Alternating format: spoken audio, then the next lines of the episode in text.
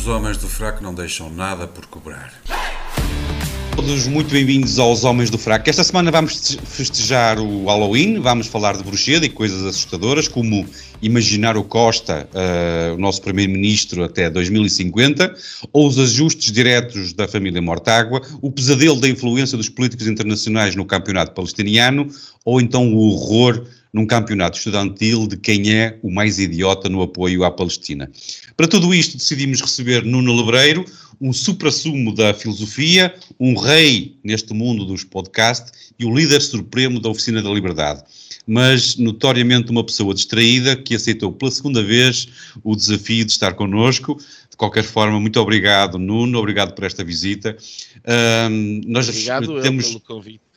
Temos muito para falar, eh, até porque tens um livro que está para aí a arrebentar, e isto sem dupla intenção. Hoje em dia temos de ter cuidado com estas figuras de estilo, estas imagens e comparações, uh, mas já vamos falar sobre isso. Deixa-me antes uh, lembrar os nossos ouvintes, eles já sabem, mas nunca é demais relembrar que nós temos uma parceria uh, com a Prozis, nós, os Homens de Frac, e a Prozis é uma empresa líder e de referência em todo o mundo, com suplementos desportivos e muito mais, comida preparada, até carne maturada tem, artigos para casa, equipamento desportivo, eletrónicos, enfim, um sem mundo de, de coisas para escolherem.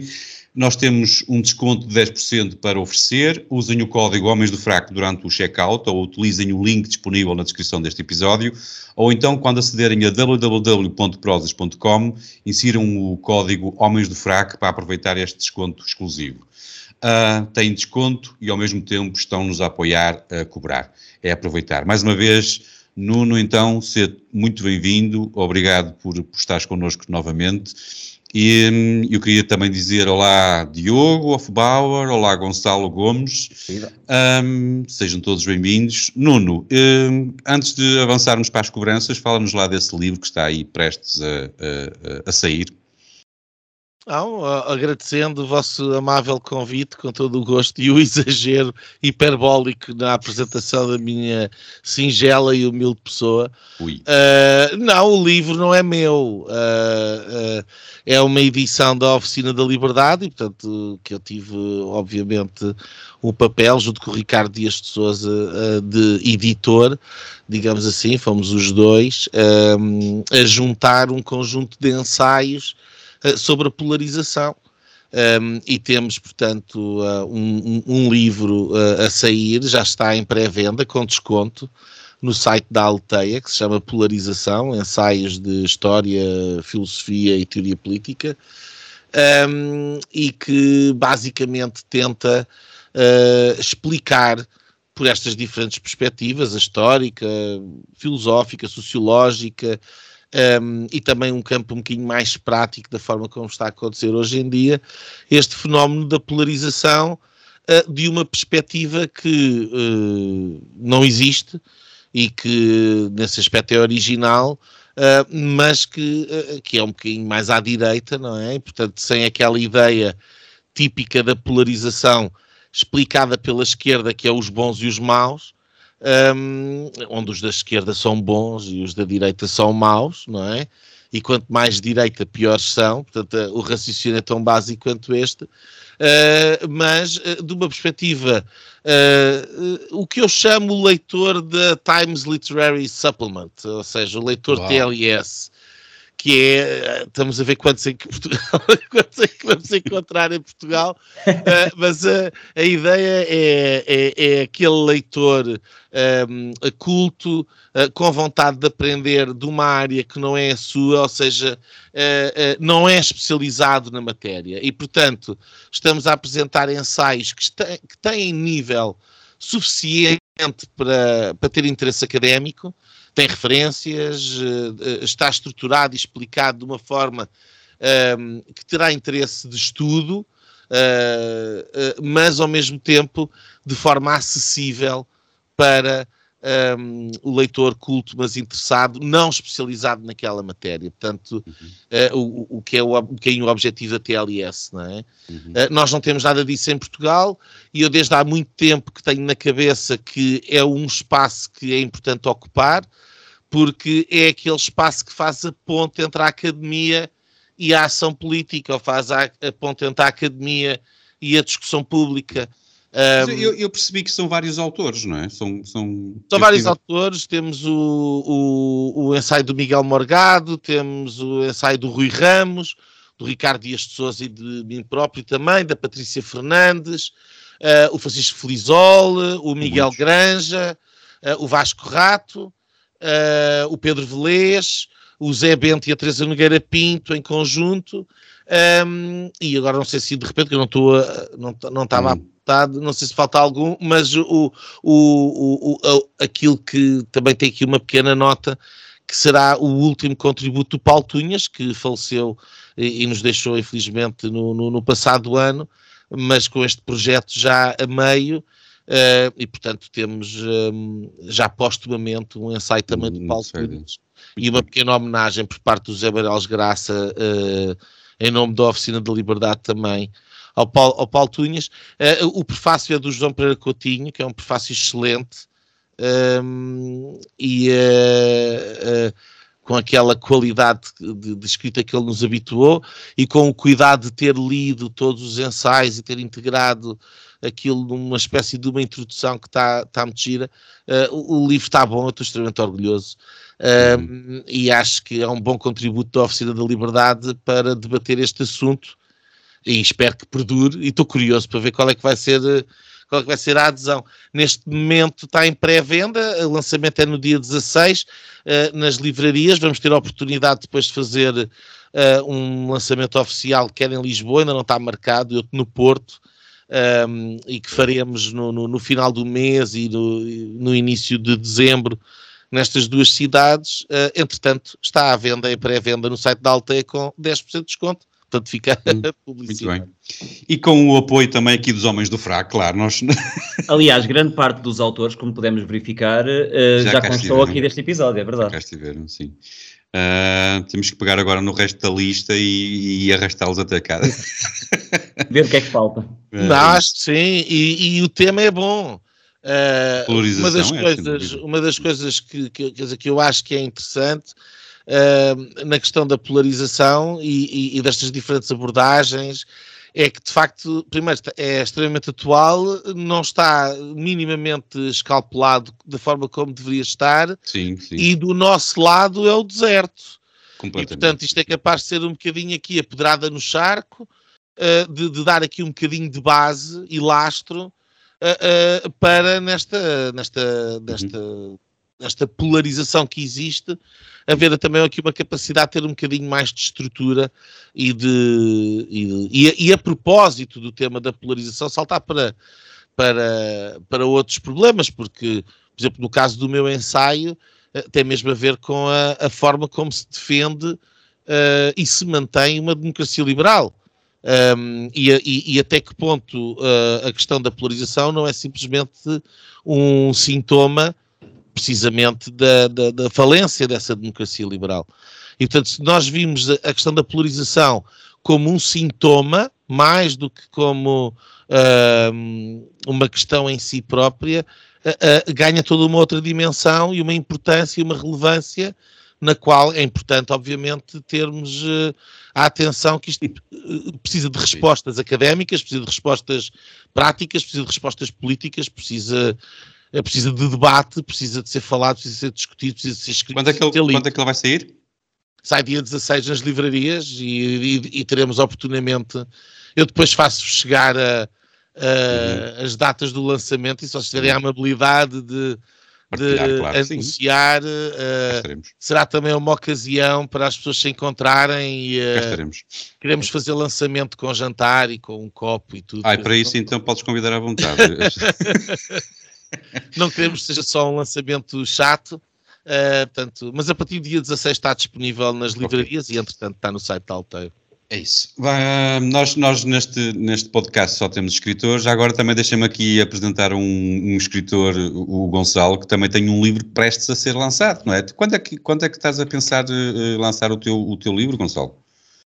Bem, o meu livro, uh, bem, antes de mais, uh, olá a todos. Olá, Nuno. prazer ter-te aqui connosco. Estamos a ouvir bem, Gonçalo, continua. Portanto, eu, eu, perdi aqui a ligação. Um, o meu livro deve sair em dezembro, se tudo correr como, como, como uh, esperado. Uh, é um livro completamente diferente da, do que o Nuno uh, vai lançar, porque é, é, uma travessia pessoal de mais de três anos de reflexões e ideias sobre Portugal e sobre política portuguesa, mas não só. Mas de quem? Bem, as ideias são, são minhas e são, são quase 150 páginas de, de, de, de crónicas. De Gonçalo? 150 de páginas Gonçalo, de Gonçalo? Precisamente. De coisas que vão da pandemia a Israel, eh, passando por, eh, pela Ucrânia, passando por eh, a política portuguesa para a imigração. Um, há, muita, há muita variedade. Uh, foi um livro que eu comecei a escrever já há algum tempo, de crónicas que eu tenho vindo a publicar. E, e eu faço questão depois de, de anunciar quando estiver. E não tens uma data definida já para o lançamento? Não Ainda não, deve, deve, ser em dezembro, deve ser em dezembro, sim. Se tudo correr como planeado. Estamos todos, Agora então... estou dependente do editor. É isso, estamos à espera e vamos, vamos falando nisso. Muito já bem, agora eu, o então... livro chama-se Visto de Fora, Crónicas sobre Portugal e o Mundo. Visto de Fora de um, de um, de um, um Tua que está em Berlim, coincidentemente. Ora bem, vamos então às cobranças, pessoal. Vamos lá.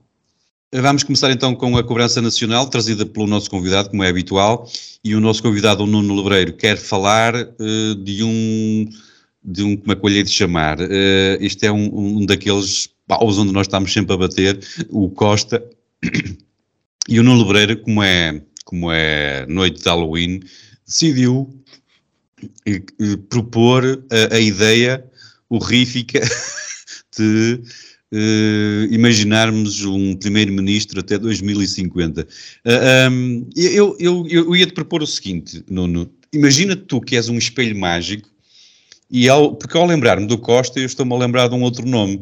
Eu, eu, tu és um espelho mágico e tu tinhas que dizer: uh, espelho, espelho meu, diz-me lá quem é mais bonito, o Costa ou o Montenegro? não, eu, eu, eu não, não, não entrando no jogo, mas digo-te que acho mais provável o Costa até 2050 que o Montenegro, não é? Ei, meu Deus. Uh, se calhar uh, as pessoas preferiam outra coisa, não sei. Uh, eu, é uma provocação a ideia do Costa até 2050, mas, mas por que não? quer dizer, aliás, e perpétuo. Uh, uh, porque não, em 2050 nós podemos já ter uma, uma criação por inteligência artificial e um deepfake em que uh, toda a cúpula do Partido Socialista delibera na comissão política o que é que quer fazer com o país e sai o, o avatar do Costa representando-os assim, tal como está, reluzente, um, e, e, e fala no, no, num deepfake que nós não conseguimos e estamos habituados, é aconchegante. E, e, e pronto, e, o, e é o Costa, e ficamos no Costa, porque não? É, é, o fim da história é o Costa. Eu gostava de propor esta possibilidade a, a referendo. E, e, a minha curiosidade seria quantos votos é que seriam contra? Porque eu, eu, eu proponho, eu proponho que, que, que, vamos fazer como o John Rawls e fazer uma experiência de pensamento e vamos dizer assim: portugueses, nós chegamos ao pináculo do socialismo. O socialismo foi bem sucedido. Somos bem sucedidos. Vivemos bem, estamos todos felizes. É a maioria absoluta para o Costa depois de, de, desta governação toda. O Partido Socialista hum, domina a comunicação social, domina o país, domina as sondagens.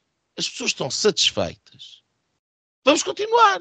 Porque não? Chegamos cá. Já estamos. Porquê é que temos de continuar nesta ideia do, do, do, do, do progresso, que o progresso é para a frente? O progresso é hoje. O socialismo progressista, bem sucedido, pode ser hoje. E ficamos aqui, criamos os avatares, ligamos as máquinas e está feito. E estamos todos ah, felizes.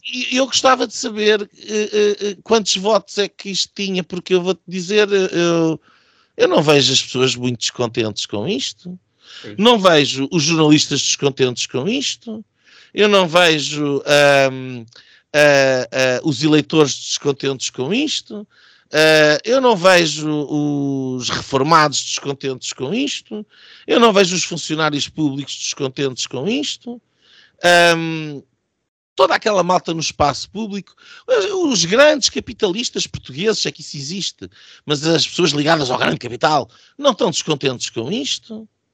Ah, sinceramente, quem é que são os descontentes? Eu nem acho que os partidos da oposição estejam muito descontentes com isto pela maneira como fazem a oposição, não, não, não, não me parece.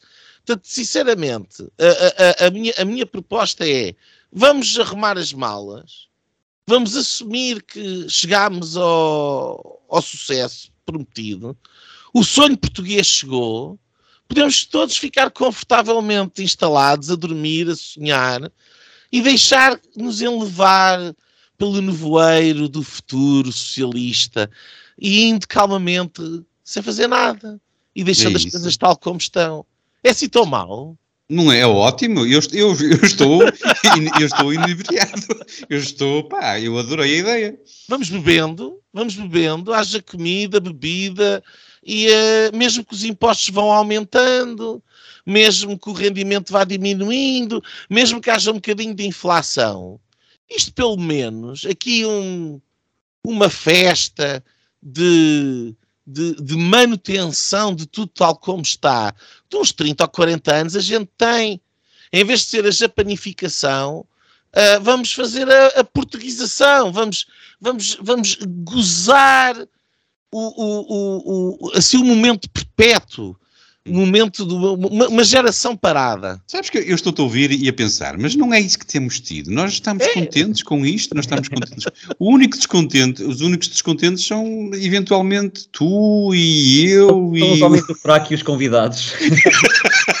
não há muito... Mas ouve lá, o, no fundo o que eu estou a dizer é assim: vamos dizer que nós estamos no Matrix socialista português.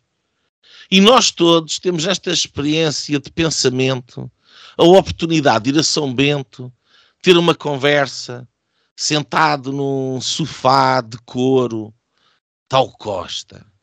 E o Costa está sentado do outro lado de nós. E nós chegamos lá, e o Costa e tal, isto e aquilo, e, e vamos com as agruras da nossa vida. E ele, calma, calma. Eu tenho aqui dois comprimidos. Tenho aqui dois comprimidos. Eu tenho aqui um comprimido, que é o, o, o comprimido encarnado, Uh, este comprimido vai-te fazer ver a realidade do país tal como ela é, as contas tal como elas são, uh, uh, o, o, caos que se aproxima, alguns, alguns no tempo, tu vais ver.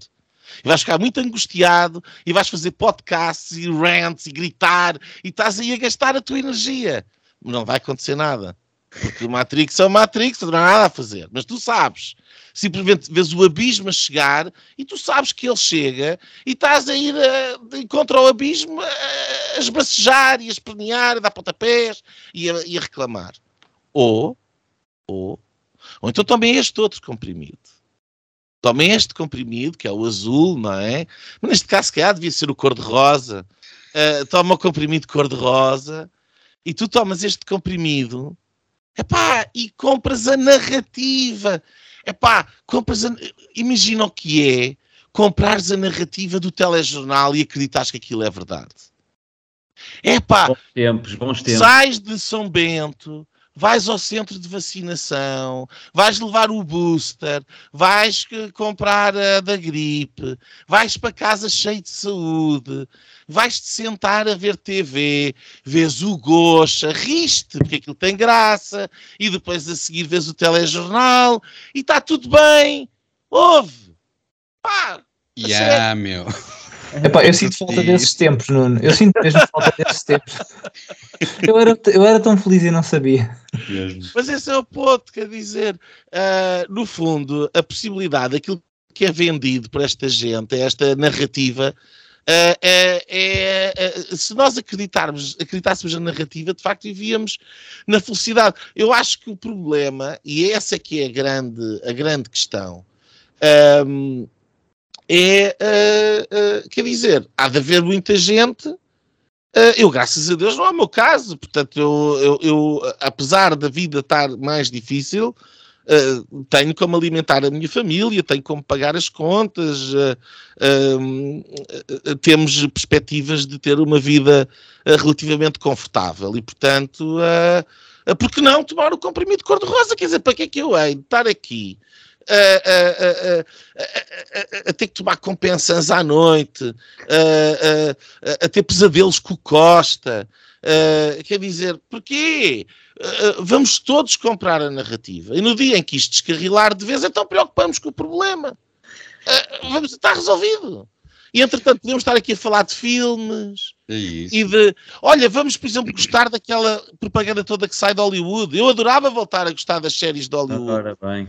E uh, não, não ver aquelas personagens que são metidas pela agenda woke e compl completamente destroem o, o, suspension of disbelief e achar outra vez. Voltar-me a rir com uma boa comédia voltar a rir-me com uma boa comédia. Ai, as saudades. Ver os Oscars, ver os Oscars até às 3 da manhã e achar que aquilo interessa para alguma coisa. Os Oscars os amigos, não, este merecia ter ganho.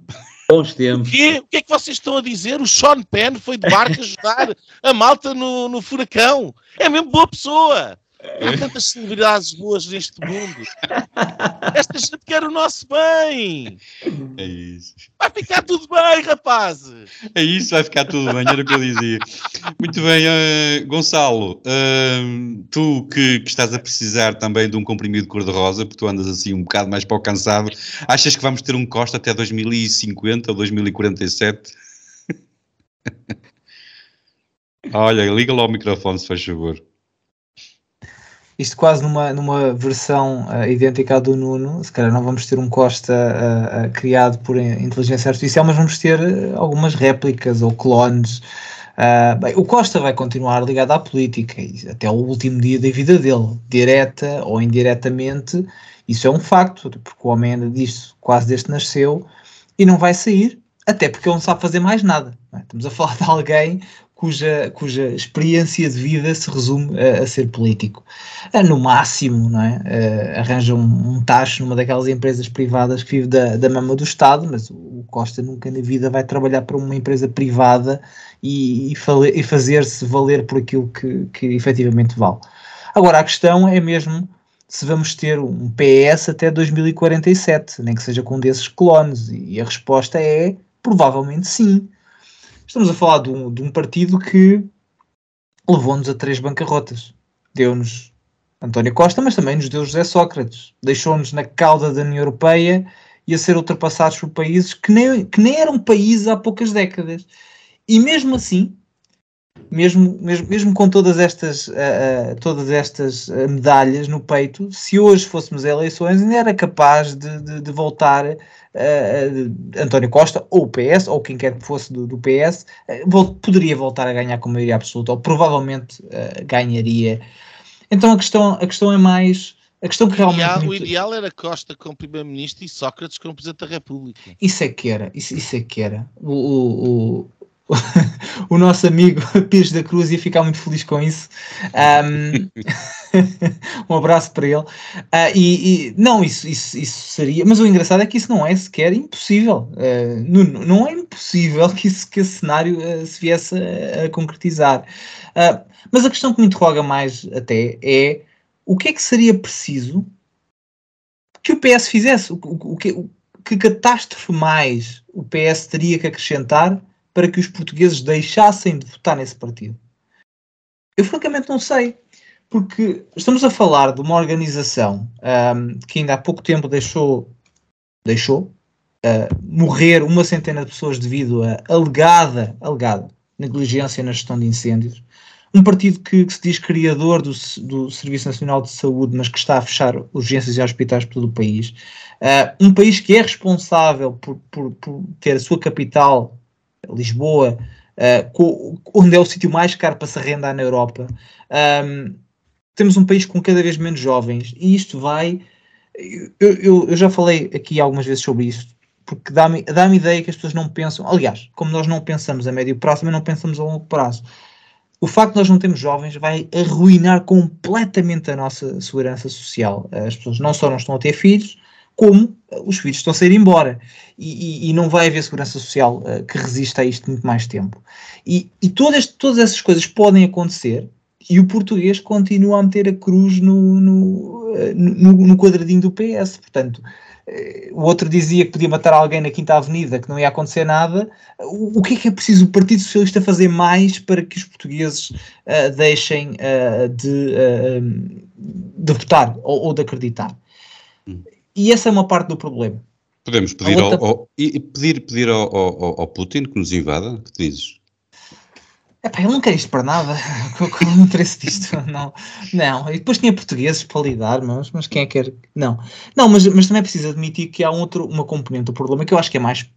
Não é que seja mais pequena, é igualmente problemática, mas, mas tem menos importância, uh, que é, ou menos. Uh, tem menos peso, que é. Uh, também há uma contribuição da oposição de direita, que raramente entendeu quais são os verdadeiros problemas do país e, em parte, esta, esta, esta falência moral uh, tem sido facilitada, nem que seja por falta de comparência, por uma direita fofinha, mole, medrosa, uh, que teima em não entender o seu desígnio e que, e que mais uma vez parece corporizada, e eu aqui vou ter que fazer, falar umas coisas do, do, do PSD, uh, eh, do, do, Nuno, uh, que parece corporizada na, na figura do Montenegro, que não é o líder mobilizador que a direita precisa, nem sequer quer assumir esse papel, porque já abriu hostilização ao Chega, já fez aquele discurso do eu, eu não vou fazer alianças, eu não, eu não quero nada com o Chega, que é basicamente uh, criar uh, as condições para, para que o PS uh, se mantenha no poder,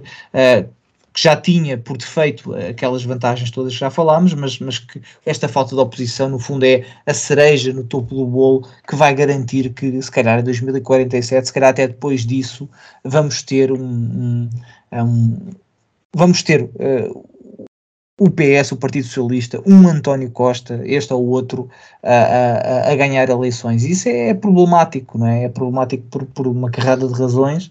Um, isto é mesmo o dia. Isto, é- isto, vocês, vocês com estas ideias todas, isto é mesmo o dia das bruxas. Uh, Diogo, tu. O, porque é que não. Porque é que tu, tu. Eu a ti quero te perguntar, porque é que tu não votas PSD por um ponto de vista prático? Uh, ora bem, uh, desde logo, uh, olá, muito, muitas saudações e calorosas saudações a todos. Feliz Halloween a vocês aí e a todos os ouvintes. Muitas travessuras para todos, porque para doce já chegamos nós e, portanto, fiquem com as travessuras todas para vocês. eu tinha aqui realmente algumas provocações preparadas para, para o meu amigo Nuno Lebreiro acerca do, do seu partido, que é um, um relevante ponto de discordância entre mim e ele o papel do PSD na política atual, mas ouvindo esta proposta distópica do, do Nuno, uh, tenho algum problema em discordar, uh, porque realmente, uh, de facto, portanto, não deixar que a atividade humana estrague esta, esta utopia, a melhor forma será essa estagnação no tempo e no espaço, em que ficamos realmente todos numa, numa espécie de patamar espiritual mais elevado, chamado socialismo e chamado PS, coisa que, como tu disseste muito bem, é, é perfeitamente viável através de uh, hologramas, inteligência artificial, porque na verdade o Costa mais não é do que isso, não é um gestor. E do BCE? Exatamente, e não, é um, e não é um gestor, não é uma, uma, um líder uh, particularmente eficaz na, na, dentro da, das coisas que, que, tem que gerir e, portanto, uh, é a imagem, é a figura e, portanto, eu adoro essa proposta distópica. ainda assim, tenho que deixar de facto a nota porque uh, o nosso ponto de discordância é esse, portanto, uh, e corrijo-me se eu estiver a fazer o ponto errado, de que o PSD, de que é, é preciso tirar o PS do, do, poder, essa é a prioridade, essa concordamos, é preciso haver um grande partido de poder válido para assumir o poder, porque a prioridade é tirar de lá o PS e depois logo se vê, até aí concordamos. A diferença está de que tu consideras que o PSD ainda tem a capacidade de ser esse partido, enquanto que eu eh, considero que o PSD está perdido para um sem número de coisas, seja, uh, portanto, desde conter em si alguns dos vícios de, do PS também ele, esqueletos no armário, uh, algum histórico de pactos de regime que não abonam a favor e, sobretudo, hoje em dia, tu há uns tempos fizeste, não, desculpa, um post muito bom sobre aquilo que era, no fundo, uma resenha dos teus princípios ou ideias principais que te orientas na política, pelo menos dos principais tópicos um, eh, um post no qual eu me revi na maior parte dos ah, Eram os radicais, era porque aquilo Exatamente, era, exatamente, uh, exatamente, era exatamente essa. Não se resume àquilo, não é? Aquilo isso. era só os polémicos. Isso, isso, era, era, essa, era precisamente esse ângulo. Uh, o meu ponto é que realmente eu não vejo o PSD defender nada daquilo e é um partido de agenda 2030 completamente eh, comprometido, na cama com, com eles todos. Nós sabemos que para ascender politicamente hoje em dia há certos talking points que tens de ter e o PSD tem-nos todos, nunca desafia o poder, parece nunca querer ver uh, as águas muito agitadas e não falam daquilo que os portugueses realmente querem. Aliás, como o Gonçalo está sempre aqui a repetir, e é verdade, uh, ninguém sabe muito bem qual é o plano do PSD para o país, não é? Uhum. Que para, ti, para ti era igual? Ter, uh, o PSD iria ser. Uh, não, não, não. Eu, naturalmente que uh, forçado, por, com pistola na cabeça, na minha e da minha família toda, ia, eu, o voto ia no, e, e, e, o voto ia no, no, no PSD a custo. a questão sabe se é um partido de direita, não é? Não é um partido de direita e havia muita coisa que se ia manter igual. Nuno, eu ouvi-te aí tomar umas notas, tens alguma coisa a acrescentar antes da maçã? Tem, tem, tem, tem. então siga. Não, tenho primeiro porque explico porque é que a utopia socialista é comprada, não é? Um, e a explicação não é agradável. A explicação não é agradável. Uh, mas eu diria que basicamente uh, a grande maioria do, dos portugueses, uh, ou pelo menos a maioria que vota e que dá estas, esta, estas uh, boas votações ao Partido Socialista, divide-se em dois tipos de pessoas. Um, são aqueles que não sofrem, e por como não sofrem não querem saber, um, e são os outros que sofrem, mas acham que se fosse outra maneira ainda era pior e portanto que, que é o, o protótipo da, da, da, da, vítima de violência doméstica, não é? Que hoje em dia, atenção, não significa que seja uma mulher, pode ser uma mulher, um homem ou, ou uma miss, ou uma coisa assim do género. Uh, portanto, qualquer, qualquer ser humano com batimento cardíaco pode ser alvo de, de violência de género, não é? Um, e a violência doméstica. E portanto eu acho que há este síndrome, há o síndrome do se, se fosse diferente podia ser pior. E portanto aquilo que a propaganda faz, a propaganda é convencer-nos de que a alternativa é pior que aquilo que nós temos. Uh, mais do que, que isto é tudo bom, porque quer dizer, há um limite, as pessoas uh, podem achar que isto não está bom porque já não podem achar que está bom se chegar ao fim do mês e não tiverem dinheiro. E é, e é próprio dos portugueses passarem a vida a reclamar e as coisas, e eles, e eles, e eles, uh, mas depois votam neles. E votam neles porque se fossem votar nos outros. Uh, mas achas que a culpa é mesmo da propaganda? Não, não, não é. A alternativa tem-se mostrado assim tão. tão tão alternativa, hum, não, não lhe falta qualquer coisa para se mostrar uma, uma, uma, uma real alternativa? É, é, é assim, claro que sim, não é? Quer dizer, em importância, vemos a democracia com todos os seus defeitos, e portanto, se a alternativa não se consegue impor, uh, com certeza. Agora, uh, há razões, há razões. E falando agora do PSD, um, uh, o PSD está órfão uh, de Passos Coelho, porque uh, o próprio país e parte do país ficou órfão de Passos Coelho. O que aconteceu foi que nós tivemos uma bancarrota motivada pelo, criada pelo Partido Socialista e por José Sócrates, um, que o Passos Coelho foi resolver. com um acordo assinado pelo próprio Partido Socialista como é que a narrativa é o, o Passos Coelho destruiu o Serviço Nacional de Saúde?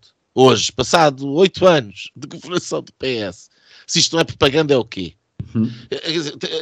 Eu sei que Portugal é um país que tem dos QIs médios mais baixos da União Europeia. É verdade. É verdade. E, e, a culpa, é- e a culpa de metade disso é do Zé Carlos. Só, As só prison dodge, man, as prison dodge. o Zé Carlos estraga a média completamente. Sim, a média em Portugal é 95. Isso quer dizer que metade das pessoas que tu conheces têm abaixo de 95 de QI. Portanto, a, a, a, narrativa, e eu com o QI vale o que vale. Eu acho que a medida do QI, pronto, enfim, quer dizer, eu, eu imagino muita gente que falha nos testes de QI e que são profundamente Sim, não vamos falar aqui, é, não vamos falar em tamanhos, porque o tamanho não importa. Não, Não, não tem a ver com métrica, mas tem a ver com literacia. Ok, E tem a ver com capacidade de entendimento daquilo que é o mundo tal como Sim. nos é apresentado. é e lamento, mas a realidade em Portugal é esta. É, há, é- há uma fraca capacidade de compreender como é que as coisas funcionam. E, portanto, nós vivemos numa realidade em que, se nós temos um, um, um governo que manda o país eh, ao charco, na bancarrota, mas só me falta dinheiro na conta, quando o outro tipo que vem a seguir está a tentar resolver o problema das contas que o anterior deixou, e eu vou culpar este tipo que vem a seguir, é porque eu não tenho a capacidade de perceber qual é que é a, origem da causa do meu problema. E isto é uma realidade. E, portanto, a, a- a- a- governação do Pedro Passos Coelho foi uma governação particularmente difícil. E depois há aqui outro caso, que é o primeiro exemplo onde, de facto, Portugal deixou de ser um, de ser um país soberano. Porque Portugal era um país soberano ah, quando o- os portugueses decidiam em função da, da governação dos seus dirigentes. Isso já não é o caso. Porque se o Pedro Passos Coelho tem tido quantitative easing do BCE, e o que é que é o, o que é que é o quantitative easing do BCE? Porque eu não vejo isto em lado nenhum. O quantitative easing do BCE, porque é que Portugal foi à falência com Sócrates? Porque os mercados, os famigerados mercados internacionais deixaram de comprar títulos de dívida pública portuguesa. Ou seja, não é verdade. Eles compravam, exigiam era um juro muito alto para nós nos financiarmos. E quando nós já estávamos a ter que pagar taxas de juros de 7% e 8%, não tínhamos dinheiro suficiente para pagar essas taxas de juros. E, portanto, deixámos de conseguir comprar títulos de dívida pública no mercado internacional, deixámos de ter acesso a cash, e ao não termos cash, fomos à falência. Isto é o que aconteceu com Portugal. Aquilo que se passou com a governação do Pedro Passos Coelho foi que teve acesso a cash com condições, foi o célebre empréstimo da Troika, teve direito a esse cash com condições, teve que cumprir essas condições e teve que garantir de alguma maneira com confiança os mercados para quando acabou a- a esse, esse cash que foi emprestado já, ser- já ter a capacidade de ir buscar outra vez dinheiro livremente aos mercados. E foi isso que fez. E em 2015 Portugal financiava-se naturalmente nos mercados internacionais. Ok? Isto foi aquilo que se passou. O que é que aconteceu entretanto? Aquilo que aconteceu entretanto é que a- o discurso da austeridade na União Europeia mudou. E o BCE, apesar de ser contra os tratados, porque é contra os tratados, o BCE não pode comprar títulos de dívida pública diretamente. Mas o que é que o BCE faz? O BCE eh, diz ao mercado: não, não, não, não, nós vamos comprar títulos de dívida pública portuguesa a X. O que permite a mediadores comprarem os títulos de dívida pública portuguesa e depois irem vendê-los com um bocadinho de lucro ao BCE. E assim finta-se os, os tratados internacionais. E o que é que isto quer dizer? É, eh, os títulos de dívida pública portuguesa passam a estar hum, acreditados, ou a ter a confiança no mercado, não porque são títulos de dívida pública portuguesa, mas porque os investidores sabem que o BCE os vai comprar. E o BCE é a Alemanha e é o norte da Europa rico. Ok? E portanto, o que é que, o, o que, é que isto é o quantitative easing? Quantitative easing é o, mercado, é o, é o Banco Central Europeu estar a criar ah, ah, ah, dinheiro, no fundo, que, que, que vai servir para comprar os títulos de dívida pública dos diferentes países que estão em dificuldade. Ok? E, é, e, e, e ao aumentar a massa monetária ajudou a criar inflação, mas não, a culpa é da Ucrânia. Mas pronto, isso é outra narrativa. Agora, a questão é, ao longo dos últimos anos fizeram isto. Mas o Passos não teve isto. E a minha pergunta é: se o BCE tivesse estado a comprar dívida no mercado secundário, aliás, nem o Passos nem o Sócrates, nós nem sequer tínhamos ido à falência em 2011, se houvesse quantitative easing em 2011. E se o Passos Coelho tivesse tido acesso a quantitative não tinha tido que ter o aumento brutal de impostos, nem tinha que ter tido as medidas tão onerosas para o eleitorado português, que apesar de ter ganho as eleições, ainda assim não foi suficiente para a maioria absoluta. Mas o Costa teve. E, portanto, a minha pergunta é: até então, se o António Costa não tivesse tido o quantitative já tínhamos ido à falência no instante.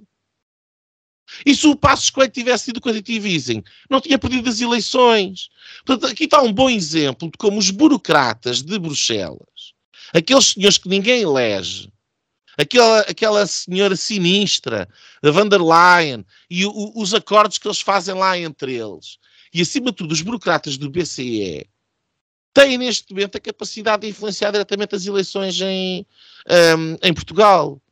E isto teve um, um, tem um impacto direto naquilo que foi um, a, que era a política a, até agora.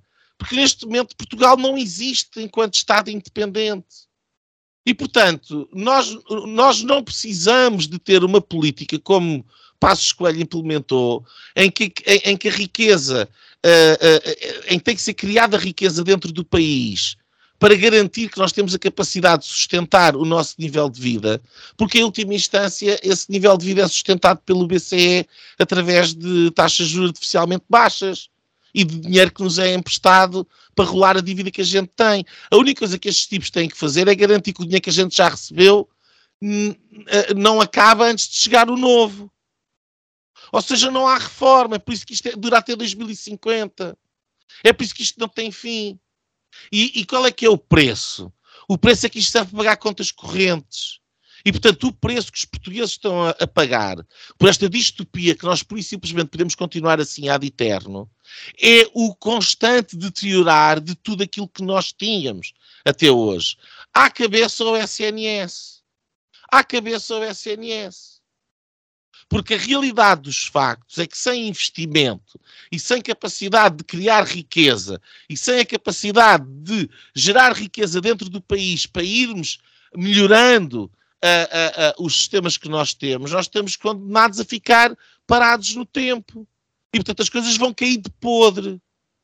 Mas vamos poder continuar a comer um prato de termossos e beber um vininho?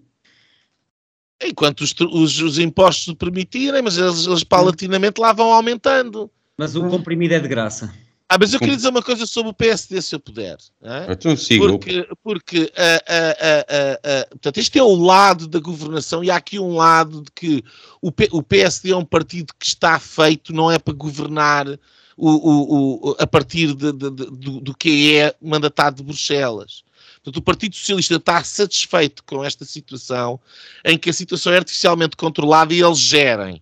E gerem politicamente. O PSD não, não tem esse ADN. E, portanto, neste momento, é por isso que eles dizem que roubaram o discurso ao PSD. Eles roubaram o discurso ao PSD. Ah, o discurso do PSD é o discurso do PSD que faz sentido num país independente. O, país ainda não se, o PSD não se adaptou à, à outra realidade e eu acho que o pior é não saber denunciá-la. Uh, agora, é ingrato, é ingrato uh, uh, ter que estar a dizer a mensagem política ser: ei, nós estamos agora aqui a ter almoços grátis, mas isto é mau para o país, porque a seguir vamos ter eventualmente que pagar a conta e vai estar tudo muito pior. E o dinheiro que vai ser necessário para pôr as coisas de pé a seguir vai ser muito mais. Estamos a empurrar com a barriga e deixar tudo cair de podre. Mas vamos pagar a conta lá à frente. São os nossos filhos. Mas ninguém quer ouvir e voltamos ao quem não sofre, não se preocupa, uh, e aqueles que sofrem acham que a alternativa podia ser pior, e ei, de facto seria porque ia doer, ia doer muito mais. Portanto, a posição é muito ingrata para fazer oposição. A gente imoral que se colocou nesta posição, que não se importa trocar a independência nacional em troca de uns cobres e em troca de ter a garantia que fica a gerir o declínio, o lento declínio e a agonia da situação portuguesa. Esta é a realidade do Partido Socialista, este é o embuste do Partido Socialista e esta é a tragédia que se chama Portugal hoje em dia. E, portanto, é muito ingrato fazer oposição a isto. Muito ingrato. E queria só dizer, dizer outra coisa. É, é, é verdade uh, que uh, um, toda a situação é difícil, mas depois o próprio partido, o PSD, ficou numa situação complicada, porque de facto fez tudo aquilo que era difícil e quando chegou à altura de colher os frutos de uma governação muito complicada, uh, o António Costa coligou-se à extrema-esquerda uh, fascista e comunista e roubou o bolo, não foi?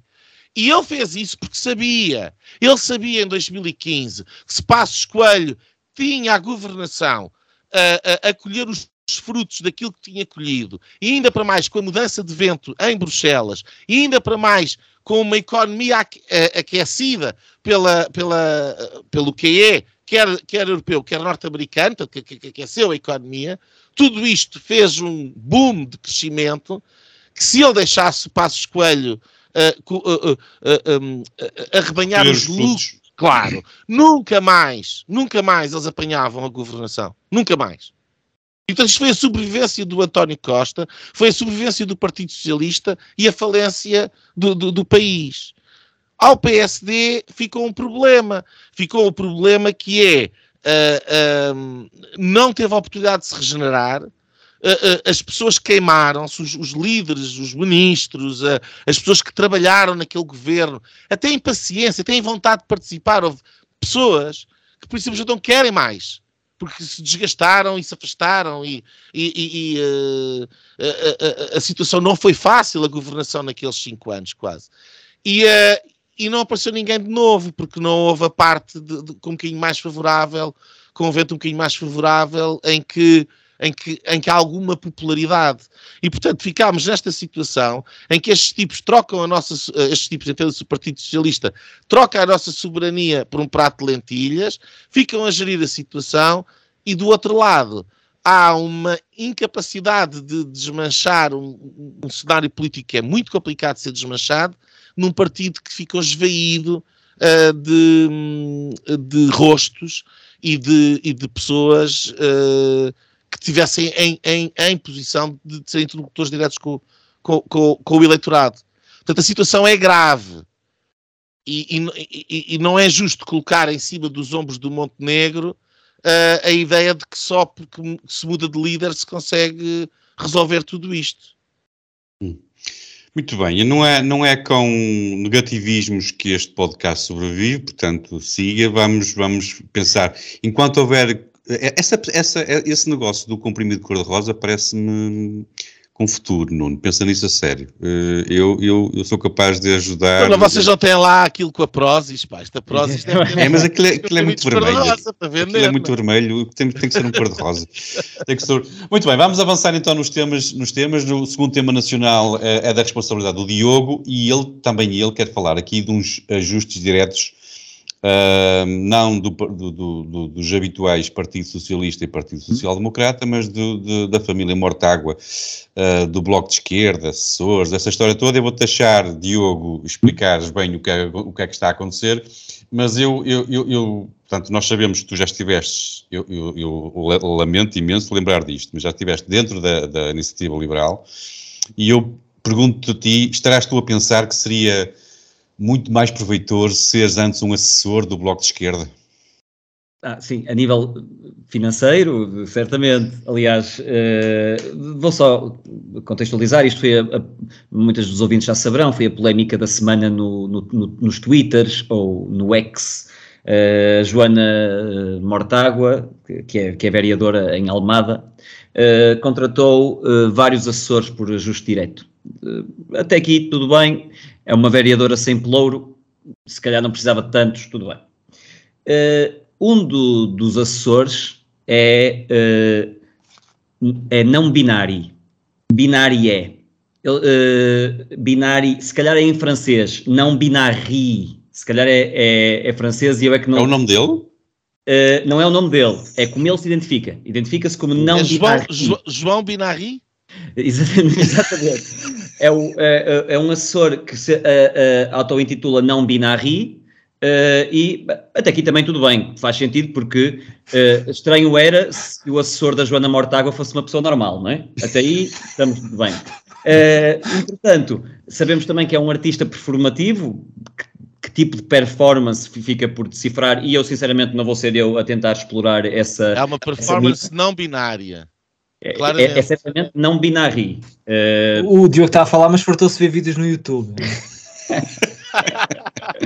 mas ele apareceu-me porque eu procuro não binário com frequência. mas uh, tem aqui um problema, claro, até aqui tudo bem, uh, o não binário estava a assessorar a Joana Mortágua. Uh, para começar, são três ajustes diretos diferentes e uh, em prazos uns em cima dos outros. Portanto, um ainda não tinha acabado e já estava a começar outro. É uh, que isso, estás para a levantar suspeita para pôr. pois, a Joana Mortágua também não gostou do levantamento de suspeitas e já veio esclarecer. veio esclarecer que não são cumulativos. Portanto, quando acabava um, quando, portanto, quando começava um, o outro acabava imediatamente. Portanto, ah. a necessidade de, de assinar um novo ficou por explicar e, sobretudo, ficou outra coisa também por explicar, que foi um, os valores. Estamos a falar de, nos últimos dois anos, este, só este não binário, uh, que pelo, pela, pela categoria não binário é uma coisa chique, deve ter muita, deve ser caro sustentar isto, ele recebeu 120 mil euros no primeiro ajuste direto, 120 mil, no segundo foi de 53 mil euros e o terceiro foi de 93 mil euros, 90 mil euros, o que dá um total de uh, 600, uh, 200, peço desculpa, 263 uh, mil euros para este senhor nos últimos Quantos dois meses anos. de trabalho? Sa como assessor, Uh, da, da, Joana Mortágua sem horário de trabalho. Ou seja, era um ah. E qual, qual, é que é o tempo do, do qual, é para quanto tempo trabalha? Foi desde 2001 que ele acumulou estes três ajustes diretos. Não sei até quando é que duram. Este último, porque aparentemente 2001? Só cada 20, vez. 2001. Então está lá há 22 anos? Foi, eh, eh, não, ele está ele tá lá desde, desde 2021. Eu disse 2021. Ah, 21! 2021! 21. Não, era muito mal pago o rapaz, coitado. Não, não, não, 21 não. O homem deve ter nascido em 2001. Para que ele... não, não. 2021. Tá, uh, e, uh, então em dois anos fez 263 mil euros enquanto assessor da, da Mortágua não, uh, não sem horário de trabalho. Portanto, apenas à distância de uma chamada. Qualquer coisa a Joana Mortágua é pá. acho que ele se chama João. João não binari. É apenas e, e, ele estudou dança, portanto ele devia fazer umas danças, ele deve dançar muito bem, meu. Se calhar para aí. Ah, e, e essa é a outra parte porque estes, estes, uh, este dinheiro, este valor exorbitante, não está a ser pago a um profissional da comunicação. Eu sou licenciado em Ciências da Comunicação, uh, não segui a vertente da assessoria, uh, e mesmo que a Joana Mortágua me quisesse contratar, eu provavelmente diria que não, mas também não sabia que ela andava a pagar tão bem. Não, mas é que ele, sendo não binário, pode receber binariamente, não é? Porque é duplicar.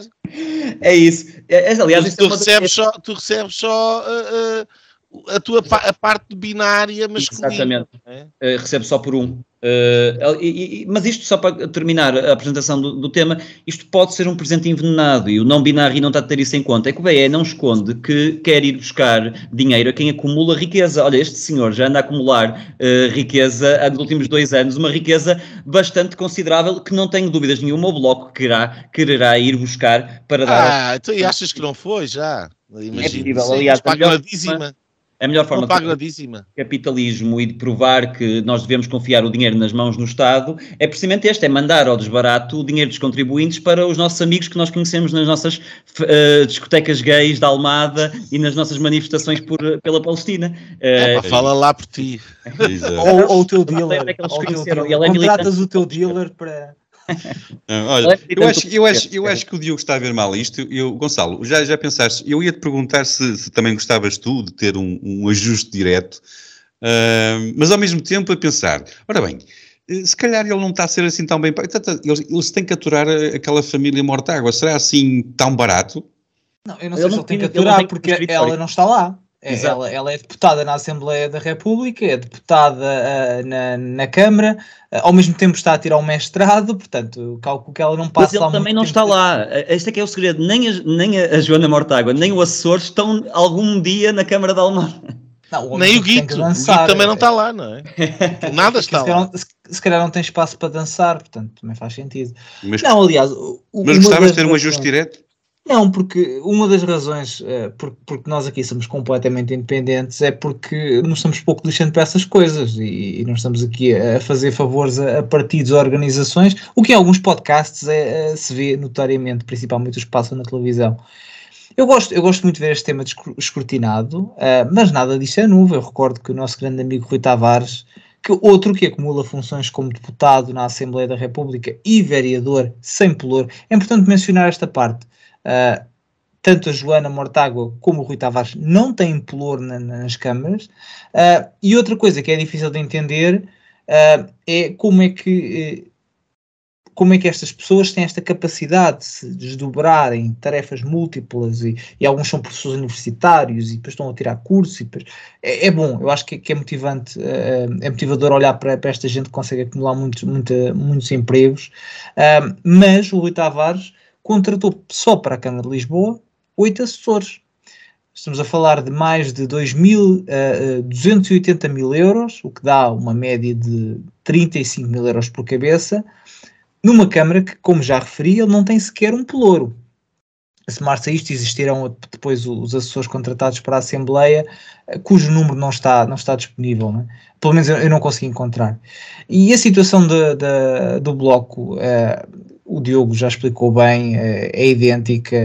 A Joana Mortágua, uh, para além desta multiplicidade de empregos que ela, que ela tem, e está a tirar um mestrado, e provavelmente está, sei lá, a fazer mais o quê, e também é dirigente do Bloco, não é? Um, eu acho, acho que normal que alguém que acumula tantas funções precise, precise de, de, de um dançarino para, para ajudar, alguém cuja formação é dança, porque uh, com tanto trabalho ela deve precisar descontrair um bocado, não é? Uh, mas ela, entretanto, já veio, já veio esclarecer. Ela disse que, uh, apesar de já ter tido três assessores para ajudar naquela, naquela função, porque, como toda a gente consegue imaginar, um, um, um, um, um vereador sem pelouro deve, deve se fartar de trabalhar numa Câmara, um, ela já teve três no passado. Portanto, ela já teve três, agora só tem dois, portanto, dando aquela ideia quase que está a poupar.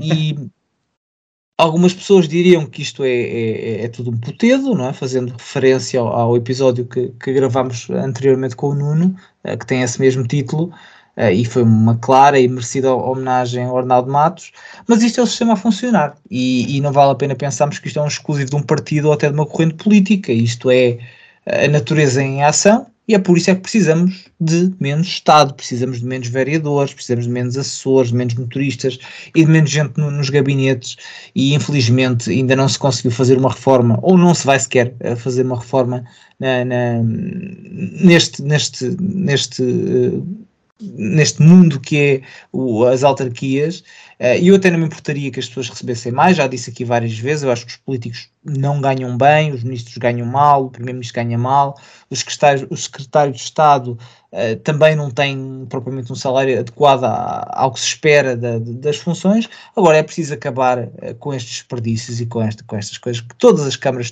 têm, todos os partidos têm, e isso obviamente só se conseguirá eh, não eh, com, com moralismo, porque, mais uma vez, podíamos ir aos partidos todos e vamos encontrar muitos casos como este, mas com menos Estado. E, e é preciso que alguém também venha explicar para que é preciso tantos vereadores, e vereadores não têm pelouro, e depois são os. O... Vamos lá ver. Lisboa é um facto, é uma grande capital, é uma grande cidade, mas porquê que o Rui Tavares precisa de oito pessoas para o ajudar? É? Qual é a necessidade de ter. Eu, eu já geri organizações, partes de organizações com milhões de euros de, de faturação e nunca, nunca precisa de oito pessoas para me ajudarem, não, é? não, não, não, faz sentido, isto não, não, não tem qualquer sentido. Uh, e era, era importante também que nestas reformas estamos sempre a falar que se pensasse também nesta na gestão local. Mas mais uma vez, é utopia. Aproveitar, eu, eu, gostava de fazer estas, esta pergunta que vou fazer ao Nuno, era, é, é um ponto para, para, resumir aquilo que, que vocês, o, quer o Diogo, quer tu, Gonçalo, disseram, uh, porque, quer dizer, ao Nuno, será isto, assim, esta é um pouco a imagem também do comprimido cor-de-rosa que há bocado nos estavas a sugerir. Uh, será isto, assim, uma, uma tão grande novidade? Estamos, estamos tão habituados, tão fartos de ouvir sempre a mesma coisa e continuamos a comer um pratinho de termoço e a ver um fininho. Não me chateiem com isso, pá. Não, eu acho que ainda é pior que isso. É dizer, uh, eles é que se safam, eles é que sabem. Porque essa eu acho que é, no fim, é cultura, não é? Um, eu acho que aqui, novidade, novidade, que não é novidade, uh, uh, mas é a questão de ser a Mortágua, não é? Que é uma, uma família. Eu gosto da raiz dos nomes. O, o, o, de onde é que virá o nome Mortágua? Eu, eu imagino que há umas gerações atrás um Mortágua, que na altura não se chamaria Mortágua, chamaria outra coisa qualquer, e, e, e que era muito contestatário era muito contestatário pela Revolução, e então andava lá na praça, lá da vila de onde eles vêm, morta água, morta, morta água, e ficou morta água. E, e, assim, sucessivamente, nós temos este, este, estes gajos, os morta-água, que, que, são os tipos, uns contestatários revolucionários que estão ali, estilo caruncho, a tentar destruir aquilo que nós temos de mais vital. O outro lá, o tetravô, era a morta-água, o, o, o pai destas andou a fazer atentados bombistas e a assaltar bancos, e estes, estas também, só que através... Estamos a assaltar a nós. Através do Estado, estão a destruir o Estado e estão a ajudar a destruir uh, uh, uh, o país e, e alegremente, e, enfim, e, e com a, a, ajuda conivente da comunicação social, enfim, ainda para mais são duas, quer dizer, isto é, o pesadelo já vem a dobrar. Uh, na próxima geração serão quatro, sabe-se lá. Uh, não, é, não é importante uh, nós, nós ultrapassarmos esta barreira de, de desmistificar esta ideia de que um, é, é, importante ter um, uma pessoa não binária e dançarina no, como assessor numa Câmara Municipal? Epá, eu, eu, eu, eu sinceramente, isso é, enfim, uh, isso é a partir do pressuposto que, que, que, essa pessoa está lá porque é não binária dançarina. Uh, não, ela pode ser provavelmente, um o que provavelmente é verdade. É porque nós no Freak Show isto é uma, uma espécie de corrida para o fundo, não é? Uh, não, acho que aqui o primeiro ponto é uh, um, estes assuntos são importantes de, de, de, serem denunciados e acho que o Diogo fez bem em cobrar porque uh, esta gente imagina-se num patamar de virtude acima de todos os demais que estão constantemente dedo bem apontado rumo ao céu Uh, não é? Quer dizer, aquela, aquela figura do Louçã, que parece aquele velho padre Uh, não, porque é moral e os bons costumes, e, e, nós aqui, que nós que somos pelo bem e pela realidade e pela felicidade e pela igualdade. Quer dizer, é, é uma, uma, corja absolutamente insuportável de gente pseudo-perfeita uh, que se imagina acima dos demais. E, portanto, ter a capacidade de dizer: Ei! A Mortágua vai nua, neste caso, não o rei vai nua, a Mortágua vai nua, olha ali, olha ali o, o não binário que ela anda a pagar. Que, pronto, eu acho que isso é positivo porque as pessoas percebem uh, que, que, não há ali razão para ter uh, nenhuma virtude. E depois concordo, quer dizer, eu acho que aquilo que falta, uh, agora a falar um bocadinho mais a sério nestes casos, fa falta, falta alguma razoabilidade e falta. As coisas não estão feitas por exemplo, o caso dos assessores do, do, do, do Rui Tavares, e, e, não é só, vai haver a questão das assessorias na Assembleia Municipal. O, o, o, P, o, o PSD uh, eh, convidou um conjunto de partidos enormes para fazer uma maioria. E, e, e, ganhou com isso, o Moedas ganhou graças a isso, eu não ponho isso em causa, acho isso positivo. Uh, aqueles partidos dos três ou quatro que fazem parte da coligação, dois ou três, de outra forma, não teriam um grupo parlamentar. Tendo um grupo parlamentar, tem direito a grupo lista. E se tem direito a grupo lista, mesmo que sejam só um, tem direito a assessores. Quer dizer, faz sentido essa legislação? Uh, se calhar não faz, não é? E aquilo que estás a dizer que é abstruso, não, não faria. Mas a, a legislação está feita, é geral e abstrata, e se tu agora faz, fores mexer, a acusação é que são os grandes partidos a tirar aos pequenos partidos, etc. Não sei quê. E pronto, e depois é os grandes pela democracia, os pequenos pela democracia, e dá uma grande salgalhada o que é que acaba por acontecer normalmente nestas situações? O consenso é aquilo que dá o máximo para todos. E depois ficam todos contentes, porque a verdade é que são esses lugares, uh, especialmente nesses partidos pequenos, que são particularmente apetecíveis. Olha, olha o grupo parlamentar na Assembleia da República, o Bloco de Esquerda tinha, que tem hoje em dia. E vê para onde é que as pessoas que em tempos andaram na Assembleia da República agora onde é que andarão. E a verdade é que os partidos políticos vivem à conta do Estado. Essa é a realidade, vivem à conta do Estado. Um, e portanto, uh, uh, eu acho que é preferível as coisas serem feitas com um bocadinho mais de transparência e estou de acordo contigo, Gonçalo. Acho que uh, neste caso mais vale pagar-se mais pelos cargos e pagar-se mais aos próprios partidos para, para, termos alguma independência face a isto e depois dificultar este tipo de, de, de, circunstâncias, que de outra forma não são dificultadas porque todos fazem, porque só não têm maneira de sobreviver. Um, e portanto okay. eu não acredito que, que, que, essa personagem em causa tenha recebido 200 e tal mil euros, devido muito. Esse, esse dinheiro é financiamento para diversas atividades, iniciativas e coisas que, enfim, não, ninguém sabe. E, portanto, entramos no campo da opacidade, isso, isso, é, isso é, é, é extremamente negativo. E, obviamente, põe-se uns a pagar pelos outros, porque é preciso lembrar de onde é que vem esse dinheiro. Portanto, esse dinheiro é de, de, do conjunto de municípios eh, e é de uma determinada Câmara Municipal, quer dizer, não, não deveria estar a ser gasto em atividade política que depois vai ser desenvolvida noutros locais. Uh, não é justo também. E, portanto, o, o sistema está mal feito. Uh, uh, na realidade é isso. Okay. Agora, a, a, única coisa que eu retiro daqui é, de facto, a, a facilidade com que esta senhora apesar de, de, ter feito ou de ser apanhada com aquilo que foi apanhada, daqui a duas ou três semanas estará na televisão, num sítio qualquer, a apontar o dedo, a chamar todos de ladrões, de aldrabões, disto e daquilo, uh, com a vontade de ninguém lhe apontar à cara uh, este caso. Uhum. Porque isto Sim. vai desaparecer e daqui a 15 dias ninguém se vai lembrar. Uhum. Muito bem. E nós, não, eu, eu vou-me lembrar só da imagem que tu utilizaste, a morta água vai nua, eu não, isto não me sai da cabeça agora, e, portanto, vamos uh, avançar então, eu, um, vamos, vamos avançar para a segunda parte, eu, o, o, vamos fazer aqui uma pequena pausa, os nossos ouvintes vão ouvir apenas 10 segundos de música, nós vamos descansar aqui um bocadinho e vamos ali àquele sítio, vamos buscar qualquer coisa para beber e já voltamos daqui a pouco. Até já. Não se esqueçam que os Homens do Fraco têm agora uma parceria com a Prozis. Lembrem-se de usar o código Homens do Fraco durante o checkout para obter um desconto direto de 10%. O link está na descrição deste episódio. Os Homens do Fraco não deixam nada por cobrar. Ora então, muito bem, voltamos à segunda parte do, do, dos Homens de Fraco desta semana com os temas internacionais. Começamos mais uma vez com o tema internacional trazido pelo nosso convidado, que quer falar da influência do conflito no Médio Oriente uh, da, da, da, política internacional ou, ou, ou, na política internacional. Um, e Nuno, um, só, me, só, me, só me lembra perguntar-te se o Trump estivesse na presidência, seria assim tão diferente do que está a acontecer agora?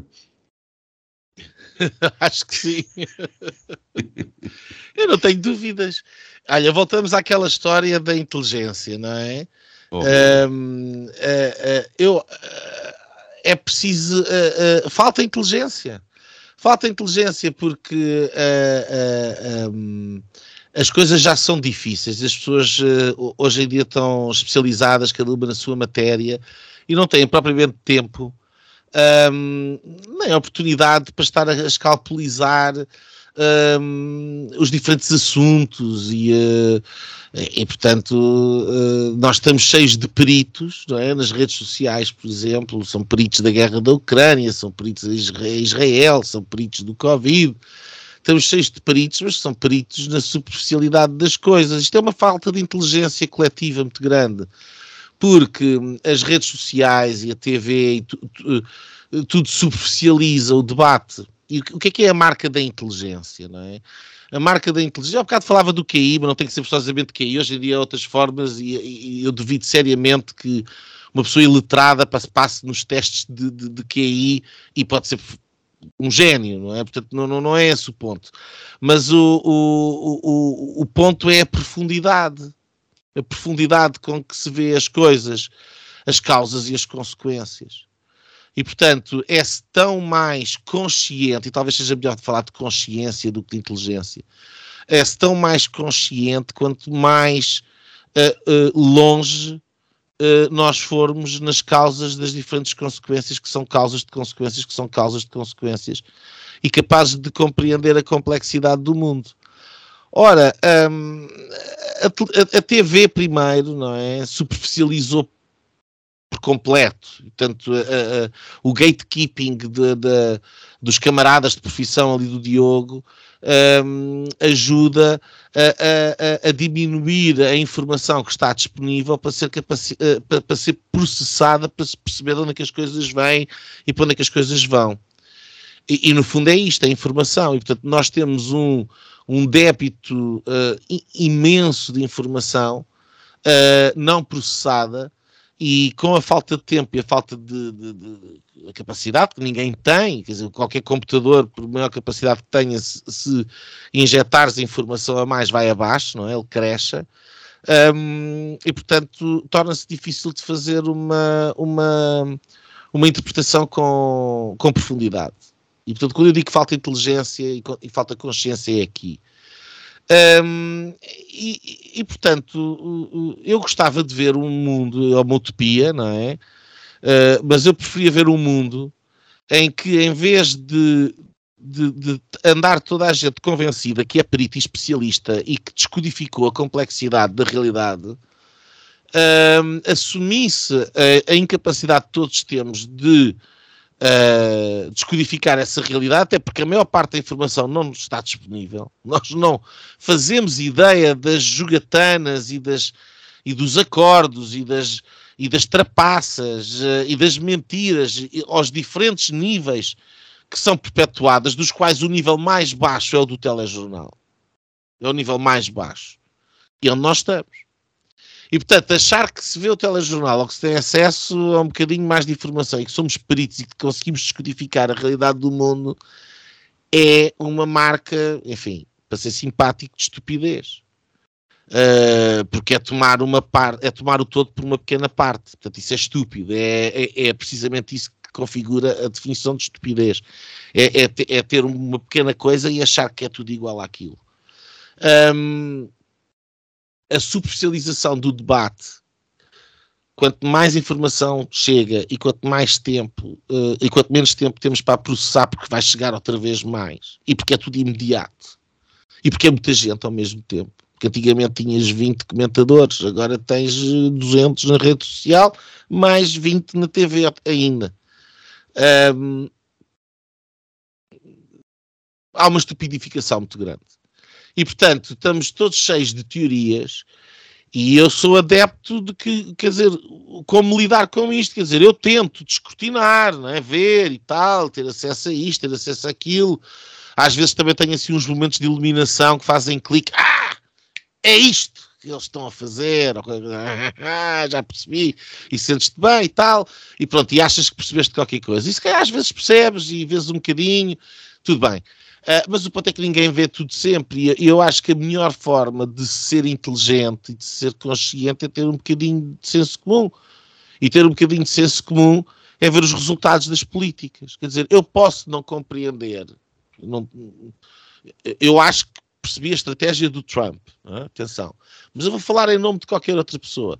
Eu posso não compreender o que é que tudo aquilo que é a diplomacia do Trump que está a acontecer nos Estados Unidos mas não é difícil de ver que durante os quatro anos de mandato uh, à frente da superpotência não houve, houve uma diminuição dos conflitos, houve uma redução da presença militar, não houve nenhum conflito pela primeira vez em 30 anos iniciado, que é particularmente importante, e houve um conjunto de acordos de paz absolutamente históricos e significativos no Médio Oriente. Isto foi o resultado da diplomacia Trump. Uh, depois veio a decência de volta para a Casa Branca, não é? Uh, aquela marioneta. Um, e, uh, uh, e qual é que é o resultado ao fim de três anos e meio? Ou três anos? Qual é que é o resultado? Está aí. Uma guerra na Ucrânia, uma guerra a, alastrar no Médio Oriente, de volta ao Irão a, a, ser um player, estava completamente isolado na altura do Trump. A estratégia do Trump foi isolar o Irão e separar a Rússia da China e conter cada um deles no seu respectivo local. E, portanto, ele foi muito forte com, com Xi a propósito de Taiwan e foi muito forte com uh, Putin a propósito da Ucrânia. Tanto que Putin já tinha invadido a Ucrânia, invadiu com Obama e voltou a invadir com Biden, não invadiu com Trump. Há um antes e um depois. E, portanto, um, a, estratégia do Trump era uh, conter uh, a Rússia na, questão da Ucrânia, conter uh, a China na questão de Taiwan, isolar o Irão um, e negociar depois diretamente com base numa ideia que, paradoxalmente, a direita fofinha portuguesa, dos manifestos acácios, vê o Donald Trump como um iliberal, mas o Donald Trump foi o último defensor da ordem liberal internacional do verdadeiro livre comércio. Uh, não livre no sentido em que uh, uh, as vantagens indevidas da China não eram levadas em consideração, e foram, com alguma dose de proteccionismo, o qual nós também fazemos na Europa, aliás. não é novidade, porque precisamente a China tem vantagens competitivas que têm a ver com a, a escravatura, onde parte da sua população vive para produzir produtos baratos, depois chegam cá muito mais baratos do que se dessem aos seus trabalhadores das condições que nós damos no Ocidente. Portanto, isto não é difícil de compreender. Um, e, portanto, tirando isso, o Donald Trump foi a favor do comércio internacional e, e de uh, uh, a, forma como ele lidou com a Coreia do Norte, é? aquele discurso que amedrontou toda a gente, Little Rocket Man is on a suicide mission for himself, conteve-o, tratou dele. Portanto, o Trump soube ser duro quando era preciso ser duro, uh, para não haver violência na altura de gerir. Estes tipos que curiosamente uh, uh, são, são os mesmos do, do Obama e que, e que não são só os mesmos do Obama, são os mesmos do Bush, são os neocon. Um, estão ligados e recebem patrocínios do, do, do, do aparelho militar, o complexo industrial militar, como se costuma chamar, por exemplo um, onde a guerra é, é proveitosa. E, portanto, a guerra faz subir as ações destas empresas e faz subir as ações dos fundos e os lucros dos fundos uh, de ações que detêm ações destas empresas. E, e fazem subir as participações e as, os donativos daqueles políticos que são a favor das opções que interessam a estas empresas. E a guerra é uma delas. É um negócio. Uh, é o War.inc. Inc não é? War.inc, uh, uh, uh, War Incorporated, não é? Uh, e isto é muito triste. Uhum. Porque aquilo que, aquilo que aconteceu, e, e há vários casos disso, quer dizer, a, a, a, Ucrânia não serve para outra coisa a não ser uma, lava, uma lavagem de dinheiro brutal. Foi público o que aconteceu com a FTX. Portanto, a FTX, uh, uh, o, o, o, o Congresso e, o, e, e, e, os americanos mandavam o dinheiro dos contribuintes americanos para a Ucrânia, a Ucrânia metia o dinheiro na FTX e parte do dinheiro da FTX ia de volta donativos para o Partido Democrata nos Estados Unidos. Isto, isto foi público. Mas os jornais não falam disto, não é? Uhum. Um, e, portanto, agora no caso do, do Israel e Hamas, uh, também é claro. Quer dizer, por um lado, os contribuintes norte-americanos estão, estão a ajudar Israel, às claras, toda a gente sabe, mas por outro lado, o Hamas está a receber armamento da onde? O armamento que sobrou, que ficou no Afeganistão largado pelos americanos, foi pago por quem? Pelos contribuintes norte-americanos. E o dinheiro que vai para a ajuda humanitária para a Palestina e que, e que, serve para fazer o esforço de guerra é pago por quem? Pelo Ocidente, contribuintes norte-americanos também. Uh, o dinheiro que acabaram de dar ao, ao Irão uh, supostamente para uh, trazer de volta ao Irão, é? à mesa da conversação, etc. Para onde é que vai esse dinheiro se não para financiar terrorismo, nomeadamente o Hamas, os contribuintes norte-americanos. Os contribuintes norte-americanos estão a financiar um lado e o outro lado do conflito. Um, eu, se fosse americano, não gostaria. E, portanto, uh, uh, uh, eu acho que se houvesse aqui um bocadinho de capacidade de ter o senso comum, esquecer a propaganda, olhar para os resultados práticos das diferentes governações, percebe-se muito bem que há uma diferença fundamental entre a governação Trump e a governação Zé Bidé. Agora, faça o tema que eu trazia aqui, e, e rapidamente. Um, ao contrário da Ucrânia, que, uh, uh, que enterrou o Covid, não é? e que conseguiu ser unânime, uh, uh, tal como, tal como o, o Covid foi, quer dizer, um, uma unanimidade mainstream, todos os comentadores, o, os jornalistas sem terem peixe em tomar uma posição, aquele desgraçado que, ah, então, mas isso, se calhar também há corrupção na Ucrânia, é, é putinista, putinista. Uh, portanto, quer dizer, essa histeria toda de, de, do uníssono e desta esta, esta é uma, uma, coisa horrível, quer dizer, esta, esta, esta incapacidade de se poder ter uma posição contra a, a, a, a corrente e a torrente, um, no caso de Israel não está a acontecer, e não está a acontecer porque uh, uh, uh, o conflito entre Israel e o Hamas uh, é algo que já é epidérmico e que traz outro tipo de fraturas. E eu acho que isso é aquilo que de mais relevante está a acontecer a nível internacional e vai ser extremamente importante a nível de política norte-americana, apesar de não ser uma coisa muito referida. Porquê? Porque a política norte-americana e o Partido Democrata em particular, quer dizer, um partido que a par do PS em Portugal conseguiu granjear uh, umas con condições de governação perpétua, porque faz a ponte entre os grandes interesses económicos e financeiros um, e a extrema-esquerda cultural. Este é o legado de Obama. Uh, uh, a reação está do lado de Trump.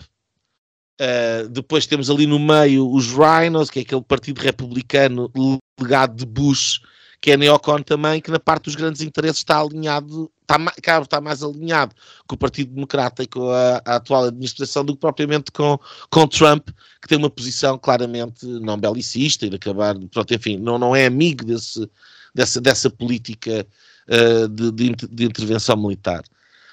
Um, e, portanto, o, o, o, é, é, porque a, a, fissura entre os partidários de Israel e os partidários de, dos palestinianos, vamos assim, um, já é anterior uh, a, este uníssono que veio de Covid, Ucrânia e Rússia não, não, não, não conseguiu colmatar.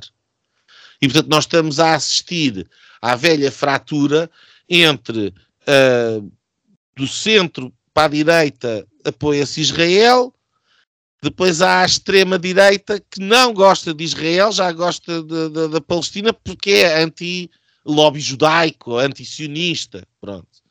E do outro lado temos do centro-esquerda democrático, cada vez mais curtinho, curtinho, curtinho, que uh, também apoia Israel, mas a seguir tem a extrema-esquerda cada vez maior e que vai colonizando o espaço de, de, da esquerda moderada, um bom exemplo é o Pedro Nuno Santos no Partido Socialista, uh, em que uh, é partidário da, do, do, da Palestina e, se for preciso, até do Hamas, porque uh, Israel é visto como uma criação colonizadora do Ocidente face aos desgraçados dos colonizados, etc., povos oprimidos, enfim, aquela lenga-lenga do costume.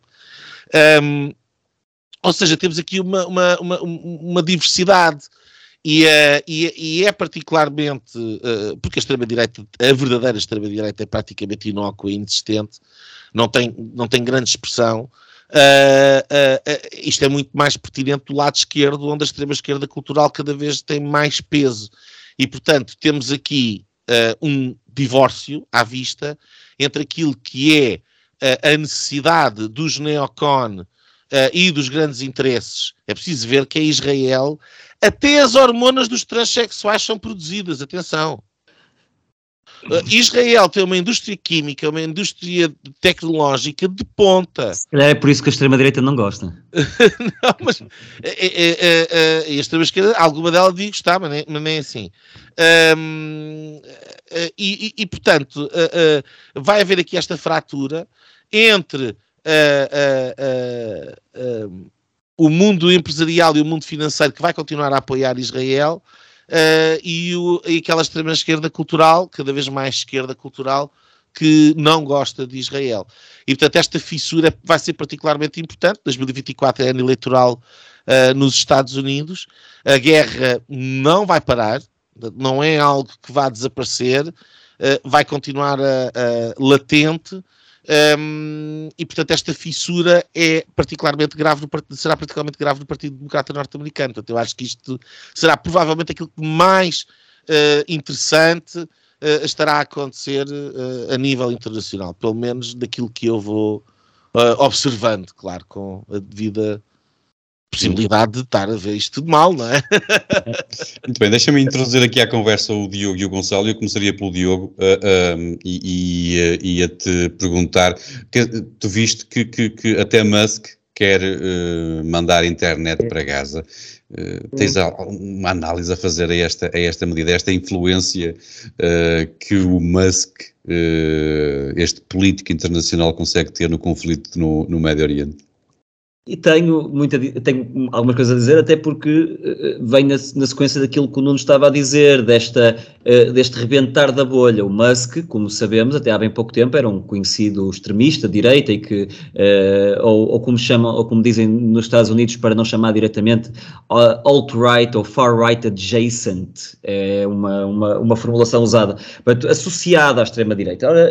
Ele, de repente, parece que se tornou no herdeiro improvável de Chomsky, ele, uh, uh, por alguma razão, teve aqui um, um volte-face, que acaba por não ser um volte-face completamente surpreendente e não é necessariamente um volte-face, e tem a ver com esta mistura agora que se, vai dar esta salgalhada, já não vai dar para arrumar as caixas da mesma forma. Nós tivemos um, o Musk partilhou um meme irónico a dizer: Vejam como o Irão está a tentar guerra connosco, vejam quão próximo eles puseram o país deles junto das nossas bases uh, ilustrava o mime com uma série de bases norte-americanas militares nos países uh, em redor, Afeganistão, Arábia Saudita, Síria, etc.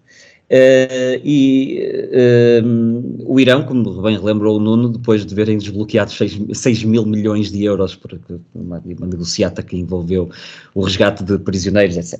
Uh, a própria Greta Thunberg eh, que precipitou-se, não, não, não, não deu a cartilha a tempo e, e, e, acabou por eh, também arranjar inimigos dentro da turba que sempre a suportou e uh, até e publicou uma imagem com um a dizer Free Palestine, lá no meio havia lá uns cartazes, lá no meio dizia Justiça Climática na Palestina, mas uh, não recebeu não recebeu o memo e, portanto, arranjou logo inimigos. Por exemplo, Israel uh, já disse que ia retirar a Greta de todos os estudos climáticos, o que nos faz naturalmente perguntar o que é que a Greta estava a fazer nos estudos climáticos, ela não tem uh, o secundário. Mas, uh, de qualquer das formas, o Musk, como eu estava a referir, quer de facto mandar internet para Gaza.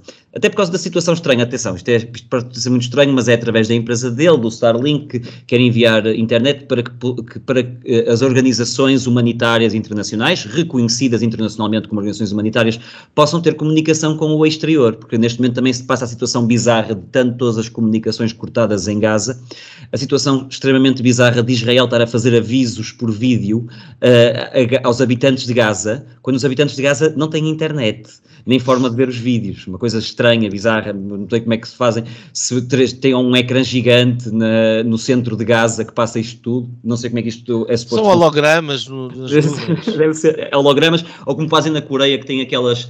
A Coreia do Sul mete colunas com música rock a dar para o outro lado para, para, para, os, para dar o canto da sereia do Ocidente e se calhar estes fazem o mesmo, metem umas colunas com os avisos, não sei como é que eles fazem, uh, mas isto é genial. Uh, sim, está-se tudo a rebentar e como, ao mesmo tempo que se rebentam bolhas, também se começam aqui a juntar bolhas perigosas, nomeadamente, uh, e não querendo explorar muito, mas nomeadamente o Irão e a Arábia Saudita, que estavam em guerra no Iémen já há algum tempo, uh, que são inimigos históricos por causa da divisão uh, religiosa dentro do Islão e que uh, agora quase que assinaram um pacto de regime perante Israel e o próprio Iémen, que estava até agora era uma proxy war entre o Irão e a Arábia Saudita, o Iémen declarou hoje guerra a Israel.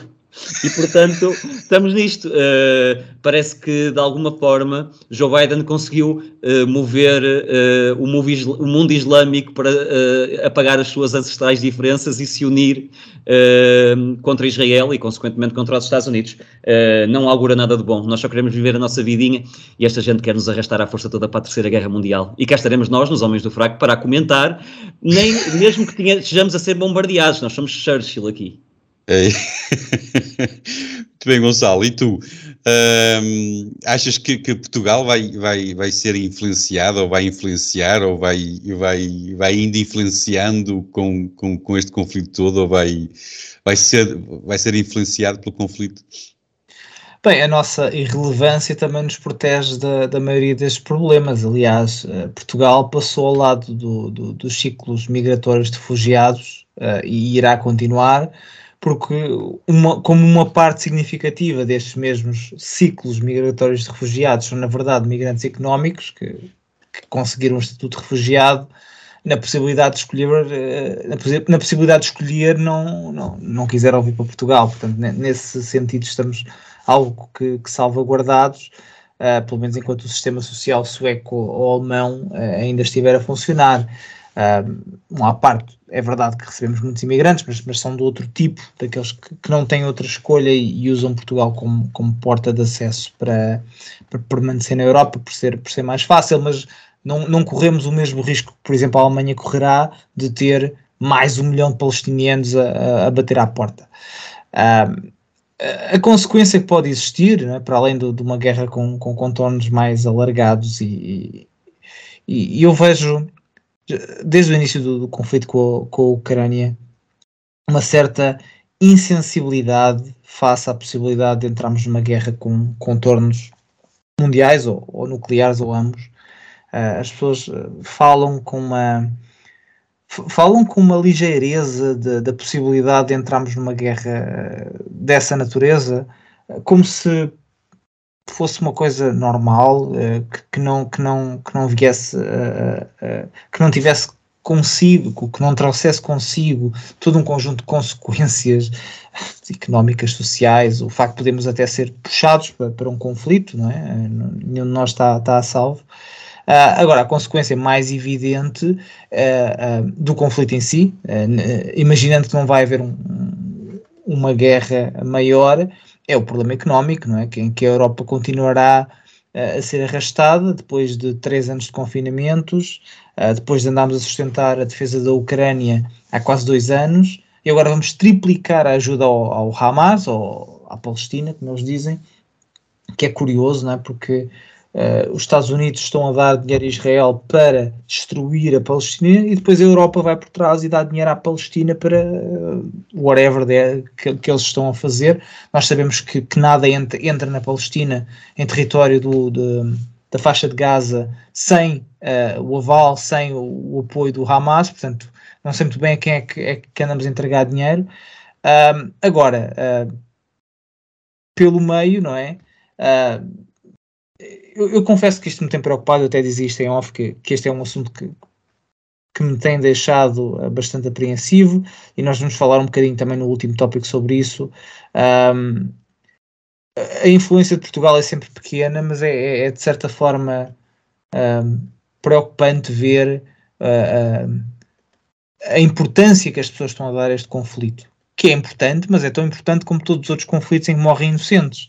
E, e e, os portugueses, e não só os europeus de forma geral, ou, até mais do que isso, uh, têm andado a comer uh, merda às colheres nos últimos anos, uh, com violações de, das suas liberdades pessoais, com, com, com certificados de vacinação que, que hoje em dia ninguém consegue explicar para que foram necessários, com, mais uma vez, o patrocínio a guerras que não são nossas, por mais que nos queiram dizer, e, e eu sou o mais solidário com Israel que alguém podia ser eu não quero mandar um tostão para Israel. Aquilo não é a nossa guerra. Uh, e, e, com, tantas, com tantas coisas que nós temos para nos preocupar, aquilo que está a dividir o Ocidente é a guerra entre Israel e a Palestina. E isso uh, uh, preocupa-me como português, preocupa-me como europeu uh, e deixa-me deixa um bocado um, apreensivo com o desnorte, até com o desnorte de, de, de meaning, de significado que nós vivemos a nossa vida, em que Uh, aquilo que, que, que, nós queremos marcar como, como ponto alto da nossa existência é lutar por uma guerra, ou lutar, no fundo não se está a lutar por nada, mas, mas ir para a rua e fazer barulho por uma guerra que, que não é nossa e que nós não vamos conseguir influenciar enquanto as verdadeiras guerras estão a travar a nossa porta e, e, e ninguém, e ninguém quer, que, quer saber disso. Uh, eu não, não vou esticar muito mais porque nós vamos voltar a falar de algo uhum. parecido no último tópico. Uh, e os meus caros amigos já disseram muito do que havia para dizer. Um, vamos, vamos ver. Em relação a Portugal, Portugal vai, vai, vai sofrer com qualquer espirro que, que, que se dê na Europa, não é? E, e, infelizmente isso é inevitável. Muito bem, eu até sugeria que avançássemos então já para o tema que tu, tu sugeriste uh, trazer. Uh, tu queres falar das uh, academias enquanto hubs de idiotas, não é? Eh, partindo daquela ideia de, de, de, destes alunos que estão a apoiar a, Palestina. Uh, nós sabemos que as universidades americanas uh, são, ou pelo menos têm sido acusadas de serem um antro de, de desta nova esquerda, o woke, um, e estão neste momento a demonstrar os, os, seus, os seus alunos uh, muitas manifestações de apoio à Palestina. Ah, mas eu, eu, eu, queria te perguntar, não, não achas que, que os alunos, uh, eles não podem apoiar quem, quem bem quiserem? Não podem e devem, aliás, é isso que se pede a um estudante universitário, que seja capaz de pensar pela sua cabeça e formular juízos informados. Mas não é, eh, não é nada disso que está em causa. E também não está em causa o apoio à Palestina ou o apoio a Israel. As, pessoas têm a liberdade de olhar para os dois pontos uh, e, e, e, e, não, não, não vejo como uma impossibilidade lógica uh, uma pessoa olhar para a situação e pensar o que está a acontecer na Palestina não é correto.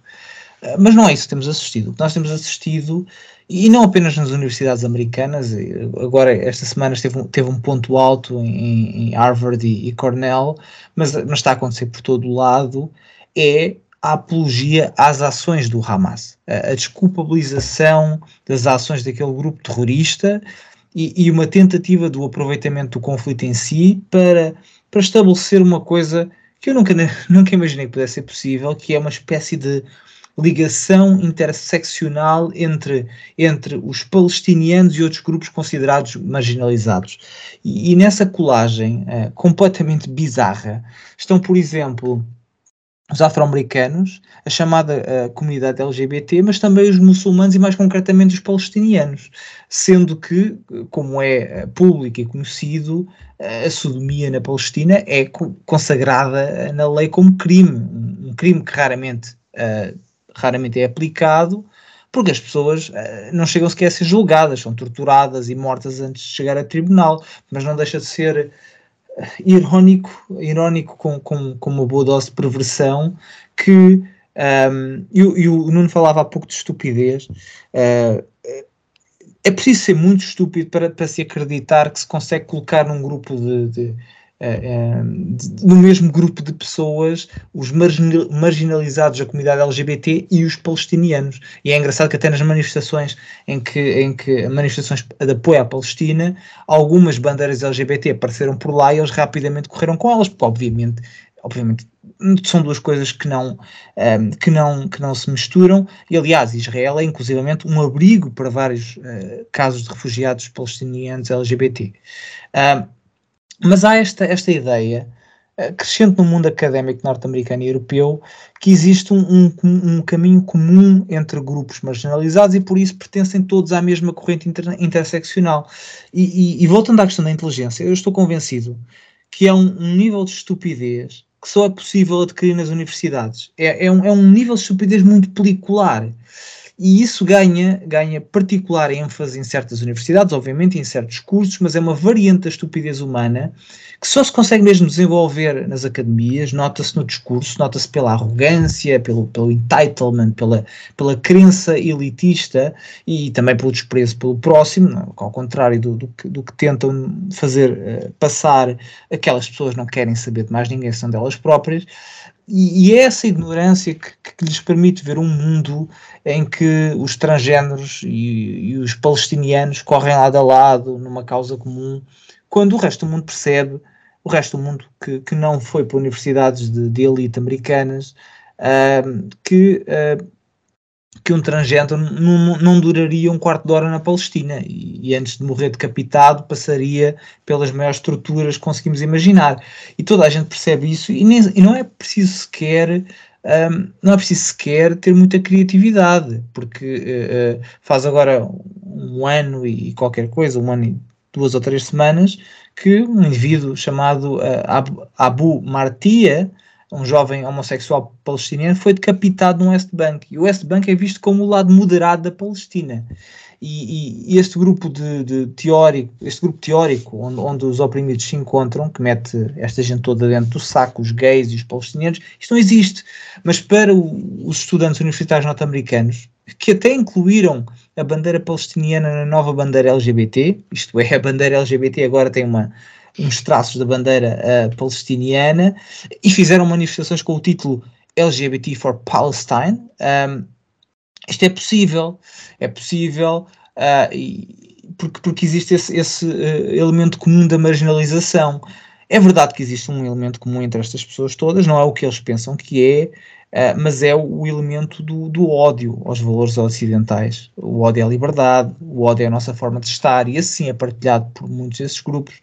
Uh, eu, eu, termino só, só dizendo que nos Estados Unidos, muito, muitos dos financiadores das universidades estão a cancelar contribuições depois destas manifestações uh, de apoio ao Hamas em, em Harvard e Cornell e, e, mais umas quantas. Mas a nível europeu e até doméstico, é, é, preciso, é preciso também que olhemos sem preconceito para o papel das universidades na sociedade e também entender a, a utilidade que estas têm.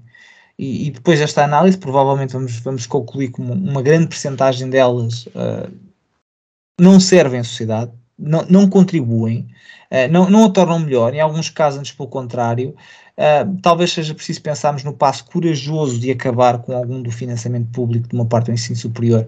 É inacreditável que, que nós usamos o nosso que estejamos a usar o nosso dinheiro público para doutrinar jovens, para odiarem o seu país, para odiarem a sua cultura, para odiar os valores uh, liberais e, e, é, preciso, uh, é preciso tomar medidas em relação a isso. Não chega só a ver o que é que está a acontecer, é preciso criar focus groups e um, e um deles seria como é que nós rebentamos o ensino superior. Uh, fica desde já aqui o, o convite.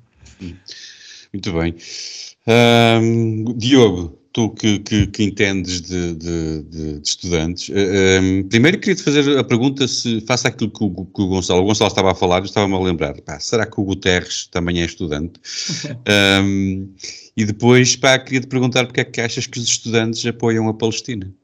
Uh, em relação ao Guterres, não sei, até, eu, uh, um imbecil, mas por outro lado também foi exacerbado a, a, reação, diria, em certa medida. Mas aqui diria que a justificação de, de, de, da comunidade estudantil estar com a Palestina tem, está relacionada naturalmente com a sua orientação política, esmagadoramente de esquerda, e, e isto, isto para dizer que nem todo ser contra Israel não é necessariamente um antissemitismo, ainda que essa facção mais radical antissemita, neste momento que era da extrema-direita, neste momento encontra-se noutro, noutro espectro político. Mas não, eu diria que a maior parte nem sequer é justificado por aí.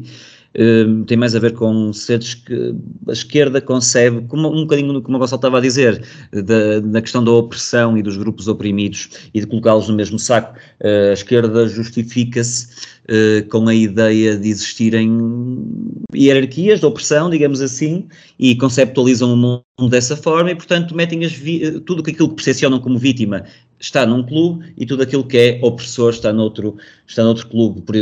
Temos como excelente exemplo disso que eu estou a dizer, por exemplo, o movimento Black Lives Matter que não se limitou a manifestar solidariedade pela Palestina. Uh, uma das imagens que postou em apoio eh, foi em apoio direto aos ataques que o Hamas uh, realizou. Aliás, a imagem era um vulto de uma, uma pessoa a cair de parapente, portanto, tem uma referência clara ao ataque e, e, à, e à, celebração do ataque em si uh, terrorista que nós assistimos uh, em Israel e que, portanto, isto vem na sequência desta filosofia que, no fundo, ou melhor, de duas filosofias que justificaram inclusivamente os seus próprios protestos violentos nos Estados Unidos nos últimos anos. Estas duas filosofias, rapidamente, é isso. Se, se és oprimido, qualquer violência qualquer resposta é justificada e deve ser celebrada. Essa é a primeira filosofia. E a segunda filosofia, não menos importante, é que uh, só os brancos é que podem ser racistas e xenófobos. E que se uh, um, os, os, pretos não podem ser antissemitas, segundo esta filosofia. E que, portanto, estão à vontade para odiar. Uh, só, o, só o ódio do branco por um, é, diferentes etnias é que é um ódio uh, condenável. O, o, o ódio um, de, um, preto por, por um judeu é. enquadra-se noutra categoria, noutro quadro legal, mas não é do racismo. E, portanto, uh, segundo estas duas filosofias que a esquerda se, se, escudou nos últimos anos, é natural, esta posição é consequência natural disso mesmo. e, portanto, diria que a justificação está está mais nisto do que noutra coisa. então estava-te aí eu a perguntar, é assim que tu justificas o facto dos estudantes apoiarem a Palestina. Uh, muito bem. Para terminar, Nuno, uh, tu como pai de 10 filhos, para aí, uh, o que fazer a esta moçarada toda? Quatro. eu não sou bom matemático. Quatro por enquanto. Por enquanto. Uh, uh, bem, o, o problema das universidades uh, não é muito diferente do problema das redações. Um, e, uh, e, que quanto a mim uh, é bem definido por um conceito que o Jordan Peterson costuma falar muito, que é o conceito da possessão ideológica. O conceito da, da, da possessão ideológica é quando nós um, temos um conjunto de crenças, ou uma ideologia, que, que, que de alguma maneira justifica uh, o mundo, simplificando, não é? Uh, a, tal, a tal questão que falávamos há pouco sobre a complexidade do mundo e a necessidade de, de, de ter uh, formas de lidar com ele, uma ideologia, quanto mais simplista for, é uma forma de, de simplificar o mundo. Uh, e portanto, se essa ideologia for uma ideologia capaz de explicar aquilo que se passa à volta na nossa bolha, um, ehm, capaz de nos dar algum conforto um, e companhia, como a música do, do Rui Veloso. Uh, um, então, essa, essa ideologia pode tomar o lugar da análise crítica, porque é a história do comprimido cor-de-rosa. Né? É um comprimido que se toma, um, uh, uh, que nos alivia de, da complexidade, da dificuldade, da angústia, da do quê? Da, da, da, realidade, porque a realidade é, é complexa e é uh, paradoxal. A, realidade não é harmónica, uma, uma, uma coisa, uma, uh, muitas coisas estão certas, ou nós achamos que estão certas, e entram em conflito com outras coisas que nós também achamos que estão certas. Um, e ter sol na air e chuva no nabal é aquilo que estas ideologias prometem. Um, e uma abordagem mais eh, realista perceberia que não. Mas a possessão ideológica ocorre então quando é esta ideologia que, por filtrar o mundo, uh, uh, nos obriga a ter uma determinada resposta que seja coerente com essa ideologia e, portanto, torna-se indiferente se eu estou a falar com a pessoa A a pessoa B ou a pessoa C, a resposta vai ser a mesma, porque ideologicamente eles partilham a mesma cartilha. E portanto é como se aquele espírito, aquela pessoa em concreto, um, tenha sido de alguma maneira uh, possuída, imaginando a ideologia já de uma forma um bocadinho mais concreta, uh, como uma forma de pensar que é essa própria ideologia que dá as respostas. Isso justifica uh, o paradoxo em que as pessoas muitas vezes se encontram, porque um, esta ideologia que tomou conta das redações, que tomou conta das universidades e um, olha, não, não querendo vender, o, no livro, na, na polarização, uh, há vários ensaios que abordam esta matéria, um deles é o da, o da Patrícia Fernandes, que aborda em particular a forma como um, como esta ideologia triunfou na Universidade Norte-Americana, portanto ela faz este, este caminho uh, muito interessante. Um, uh, ah, mas, uh, portanto, não indo por aí, de alguma maneira é uma ideologia que combina um conjunto de circunstâncias pós-liberais, portanto, do, de, deste Ocidente em decadência. Portanto, são perversões de noções importantes do Ocidente. A primeira é o culto da vítima. Portanto, a vítima, e isto é obviamente um legado cristão, é? Nós, nós crucificámos Deus feito homem. Um, e portanto, para o cristianismo não há nada mais puro do que o ato uh, de crucificação de Jesus Cristo. Deus fez-se homem, veio à terra e crucificou-se pelos nossos pecados. É o papel da vítima inocente. Um, e é o papel do mártir. E portanto, uh, há aqui uma perversão uh, do ideal cristão, em que de alguma maneira uh, é-se virtuoso sendo vítima. Portanto, eu porque sou vítima sou oprimido, portanto se eu sou oprimido então eu, eu sou virtuoso. E repara que é muito mais fácil tu uh, achares tu maior porque és oprimido do que achares tu maior porque estiveste a trabalhar, criar, inventar, a suar durante muitos anos e ao fim de de criares uma família e estares esgotado e velho com os joanetes e bicos de papagaio, sentes-te virtuoso porque cumpriste de alguma maneira o teu papel. Honraste o teu papel, foste um bom pai, és um bom avô, uh, uh, participaste na sociedade, contribuíste de forma positiva, o mundo é melhor porque tu exististe. Essa virtude é facilmente substituída uh, uh, para ser sentida não aos 60, 70, 80 anos, depois de uma vida árdua de trabalho, mas aos 15 ou aos 16 a universidade, sem ter feito uma única disciplina, ou como a Greta, que nem sequer o secundário acabou, porque de tão vítima uh, oprimida, que lhe, how dare you, é? roubaram-lhe a inocência. Uh, portanto, ela é oprimida pelo, por ter sido roubada da sua inocência por causa da questão climática. Ela não tem que fazer mais nada. Ela já é virtuosa sem ter tido trabalho nenhum. Portanto, isto é, é, é como o socialismo, isto vende. Isto vende.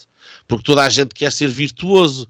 E uma sociedade que oferece a virtude onde basta vitimizares para ser virtuoso, vais aumentar o número de gente virtuosa brutalmente. e vais aumentar o número de vítimas e, portanto, isto é a lei da oferta e da procura. É barato ser-se virtuoso e, portanto, para isso é preciso ser vítima. Portanto, inventam-se vítimas. Inventam-se situações de opressão.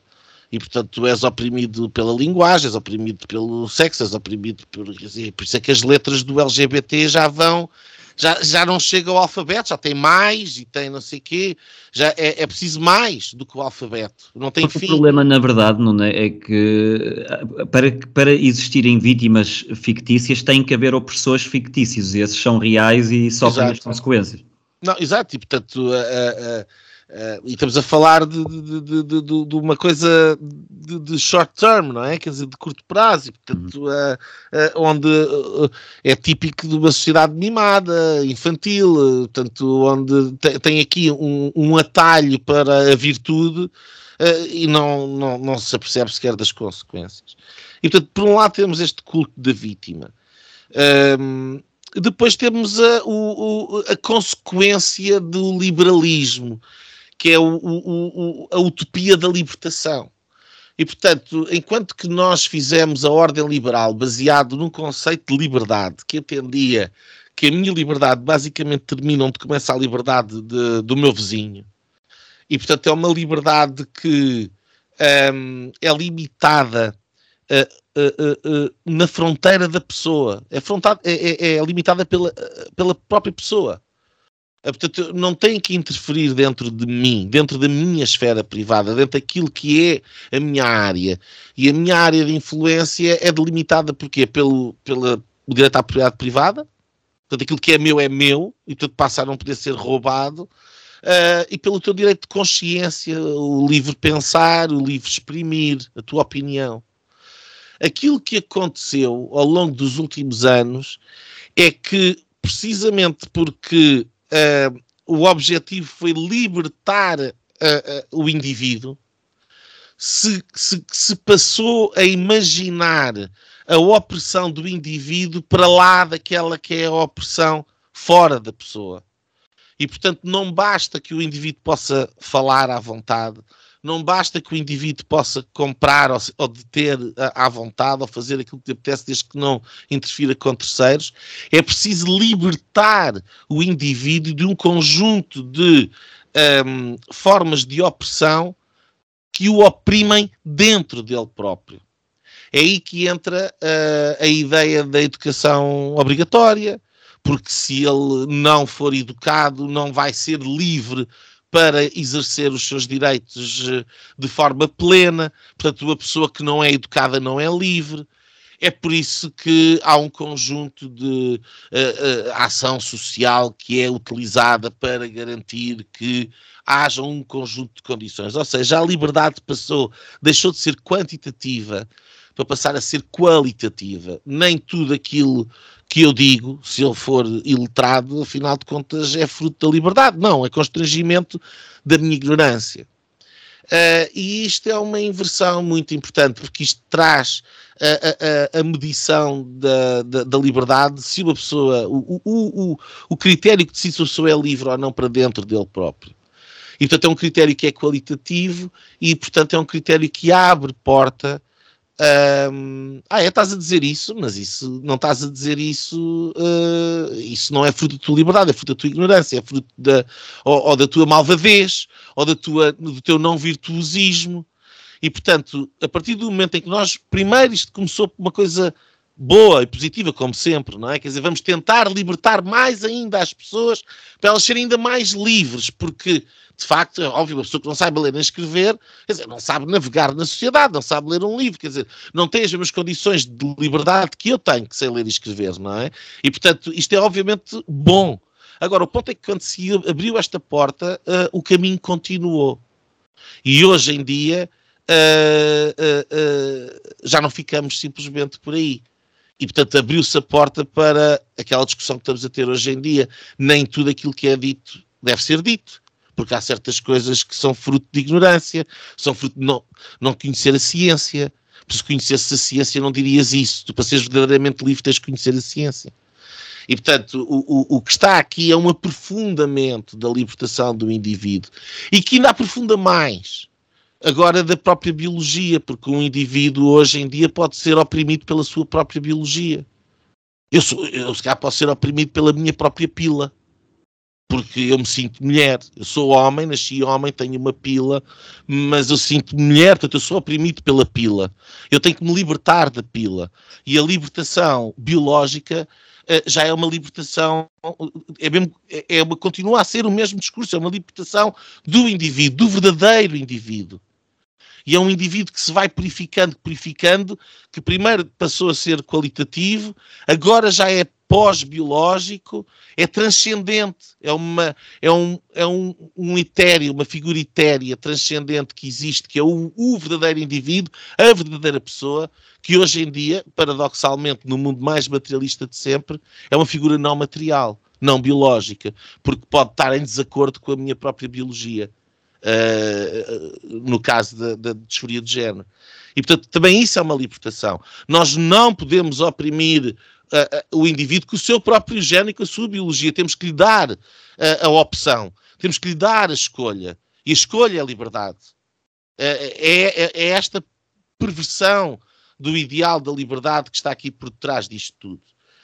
e depois, subjacente, juntando a utopia da libertação com o culto da vitimização, uh, uh, temos o ideal uh, do novo mundo.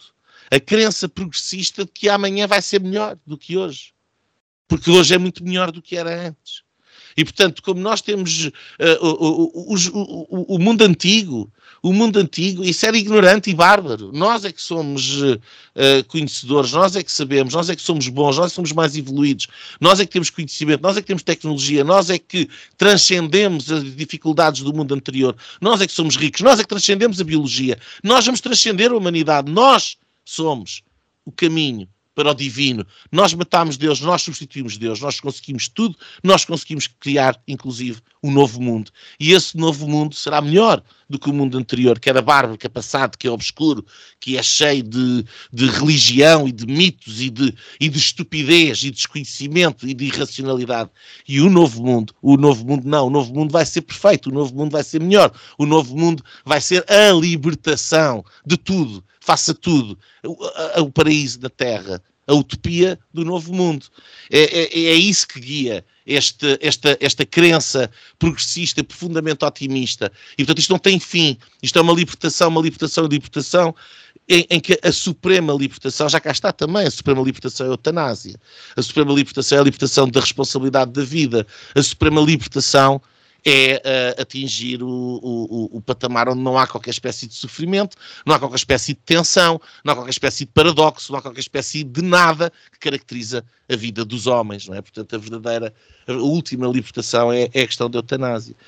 Um, e este mundo acredita a, a, a, a, ideia que está por trás deste mundo é a crença absolutamente inabalável uh, no reino dos fins o reino dos fins e a paz perpétua, que é uma concepção kantiana. Isto já vem do, do, do, do, do século XVIII um, e dos primórdios uh, da, da, da, Revolução. que é a, a, a crença de que o, o, ser humano, libertado da, da, da sua irracionalidade, vai conseguir conjugar os diversos fins uns com os outros, uh, porque aquilo que é racional para mim é universalmente válido. E, portanto, se aquilo que é racional para mim é, é, é, universalmente válido, quer dizer que é verdadeiro. E, portanto, também tem que ser universalmente válido para ti, tem que ser verdadeiro para ti, tem que ser racional para ti. E esta é, é, é o que está por trás da ideia de uh, tens que conhecer a ciência, tens que levar a injeção, tens que uh, consumir menos carne de vaca. Olha o que os cientistas dizem. Porque o admirável mundo novo, esta crença, está em risco. Está em risco porque nós comemos demasiada carne de vaca. Porque nós largamos flatos, porque as vacas largam metano, porque uh, uh, uh, estamos a colocar em risco ao respirar, estamos a aspirar CO2 e portanto estamos a colocar em risco o planeta. E não vamos conseguir chegar ao admirável mundo novo, não vamos conseguir ter o paraíso na Terra, porque estamos a, a, a comer animais, a viver, a, a existir. Então também aqui é uma, é uma, é uma, é uma crença que é genocida, é pós-humana. É, nós não podemos emitir CO2, nós podemos respirar para atingir esse admirável mundo. Mas o ponto é que é esta ideia da paz perpétua, esta ideia do rei dos fins, tudo é harmonizável. Portanto, em última instância, o Hamas é harmonizável com o Queer for Palestine. Tem que ser. Porque ambos são vítimas. Porque ambos se querem libertar porque a luta dos oprimidos pela liberdade, em última instância, é a mesma. E se, uh, e aqui entra depois o, o, o, um, o paternalismo, uh, é se, se, o tipo do Hamas não percebeu isto, coitado, é porque ele ainda não percebeu qual é que é a verdadeira revolução, mas ele um dia vai chegar lá, ele um dia vai perceber, quando todos eles perceberem, nós vamos ser todos amigos, vamos ser todos juntos pela revolução, incluindo aqueles malandros, como os tipos que estão no podcast dos Homens do Fraco, ainda não perceberam, porque são estúpidos, porque ainda não perceberam que estão a colocar em causa o planeta, ainda não perceberam que tiveram a matar a avózinha, ainda não perceberam que a ciência os vai libertar. Ainda não perceberam que têm que tomar o comprimido cor-de-rosa. Pois, é isso. Bem, e é com esta conclusão de que nós, nós, nós vamos já para a reta final do, do programa. Um, e eu, eu fiquei, eu, de todo esse discurso fantástico que tu tiveste, eu, fiquei, eu cheguei à conclusão de que afinal Uh, os, os, os, estudantes não são idiotas, afinal eles são é livres. Eles, e é, eles no, no, estamos a chamar idiotas aos homens e eles, homens e mulheres e outras coisas, e eles afinal são é livres. Um, muito bem, estamos na, na, na parte final. Um, não sei se o Diogo queria dizer alguma coisa. Não, não, não queres? Muito bem, vamos então aos drinks para a nossa despedida. Começo eu, começo eu, eu quero aproveitar esta onda e quero uh, elevar bem alto o meu copo de Dom Perignon 2013 ao Guterres uh, e ao governo português, porque um, eles fizeram-me sentir que eu não sou português e, portanto, eu não, não e quero, quero. E é isso, finalmente. Eu, eu andava aqui já perdido há uns meses eu achava, não tinha a certeza de que era português, agora tenho a certeza de que não sou português e, portanto, um copo bem alto de Dom Perignon de 2013. Gal, uh, Gonçalo Galvão Gomes, o teu, o teu drink da semana? Ora, muito bem. É, é, bom ver o Guterres receber dois drinks seguidos em duas semanas, mas eu vou dedicar uma, uma cerveja Gusswerk ao município de Viena, que, que enterrou 1,6 milhões de euros numa fonte considerada por alguns como a mais feia da Europa, Uh, Viena, para quem sabe, para quem conhece, é uma cidade lindíssima, com, com uma arquitetura estupenda, mas no, como, como, é, como tem, sido, tem vindo a ser tradição, não podia deixar de ser atacada, como tantas outras cidades, por esta corrente estética do século em que vivemos, que, que despreza o, belo, que enobrece o vulgar, e agora uh, tem uma fonte que parece feita de bonecos Michelin, e ainda pagaram uma fortuna por isso, portanto, um, um drink para eles que eles vão precisar. Muito bem. Nuno, o teu drink, por favor. Olha, o meu drink eu não, não, não, não tomo, mas desejo. Uh, eu, eu, desejava que, ainda mais agora é fácil hoje em dia comprar uh, alucinogénios. E uh, eu, desejava assim uma, uma, uma garrafinha de 10 centilitros ou de 15 centilitros de LSD ou um caldo de ayahuasca feito assim, uhum. uh, com cerimónia e tudo. e que subrepticiamente uh, pusessem no jarro da água que está na bancada lá no Parlamento. Eu adorava ver isto, adorava ver um, um, um, um, um ativista louco uh, uh, que, que, conseguisse pôr 15 ou 20 centilitros de LSD no jarro de água do governo antes do, do debate, dos, do debate quinzenal e depois ver os ministros a triparem e a treparem a bancada e a dizerem algumas verdades e se calhar a terem realizações místicas. Um, eu, eu suspeito que eles sejam mais competentes do que são. No, eu gostava de ver o que é que acontecia, porque acho que tirando isso, tirando isso, uh, vamos continuar nesta, nesta insana pasmaceira durante muito tempo. Uhum. Bem, Diogo, o teu drink. Olha, o meu drink, eu não pensei numa bebida específica, mas pode ser, eh, olha, pode ser uh, Aliança Velha, aguardente. Uh, Excelente. Suave e fácil de beber, posso garantir que não é, mas o rótulo garante. Uh, uh, a quem? Tivemos a falar de assuntos muito pesados, uh, ou que não interessam a ninguém, a soberania e, e a, a, a, Terceira Guerra Mundial, Uh, eu vou falar do que interessa aos portugueses, vou falar de bola e vou brindar uh, uh, com a minha aguardente velha a adepta do Benfica que saiu indignada do Estádio da Luz e que manifestou toda a sua indignação, dizendo, e cito, e desculpa, Nuno, eu sei que tu é que és o filósofo aqui, mas vais ser superado, o Benfica deve ter, devia ter aqueles pontas-lança lá na frente Uh, e não é, eu não sei nem é que o Benfica os põe, mas ela diz que não estavam lá na frente. Uh, deve ter aqueles pontas de lança lá na frente. Uh, e não é o picanha, que é gordo como um chugo. É o outro, é o outro que dizem que é um cepo. É um cepo, mas corre às bolas. Portanto, fica aqui a lição do dia. excelente. Muito bem, é excelente, absolutamente fenomenal. É assim que terminamos em grande, realmente, com, esta, com este pensamento do, do, desta filósofa desconhecida. Uh, mas benfiquista. Um, Nuno, Nuno Lebreiro, muito obrigado pelo, pelo, pelo Obrigado pelo... eu pelo vosso convite, outra vez, foi um prazer uh, enorme. Sim. Não, o prazer foi nosso, uh, obrigado. Juntar-me a vocês hoje. Chegamos então assim ao fim deste episódio. Não se esqueçam que estamos em tudo que é plataforma e em tudo que é rede social. Apareçam por lá, digam qualquer coisa. Insultem à vontade o Gonçalo e o Diogo. Eu nunca me canso de, de lembrar que podem no fazer, eles gostam bastante. Não se esqueçam também que os Homens do Frac são patrocinados pela Prozis e com o código Homens do Frac eh, recebem um desconto direto de 10%. O link está disponível na descrição deste episódio.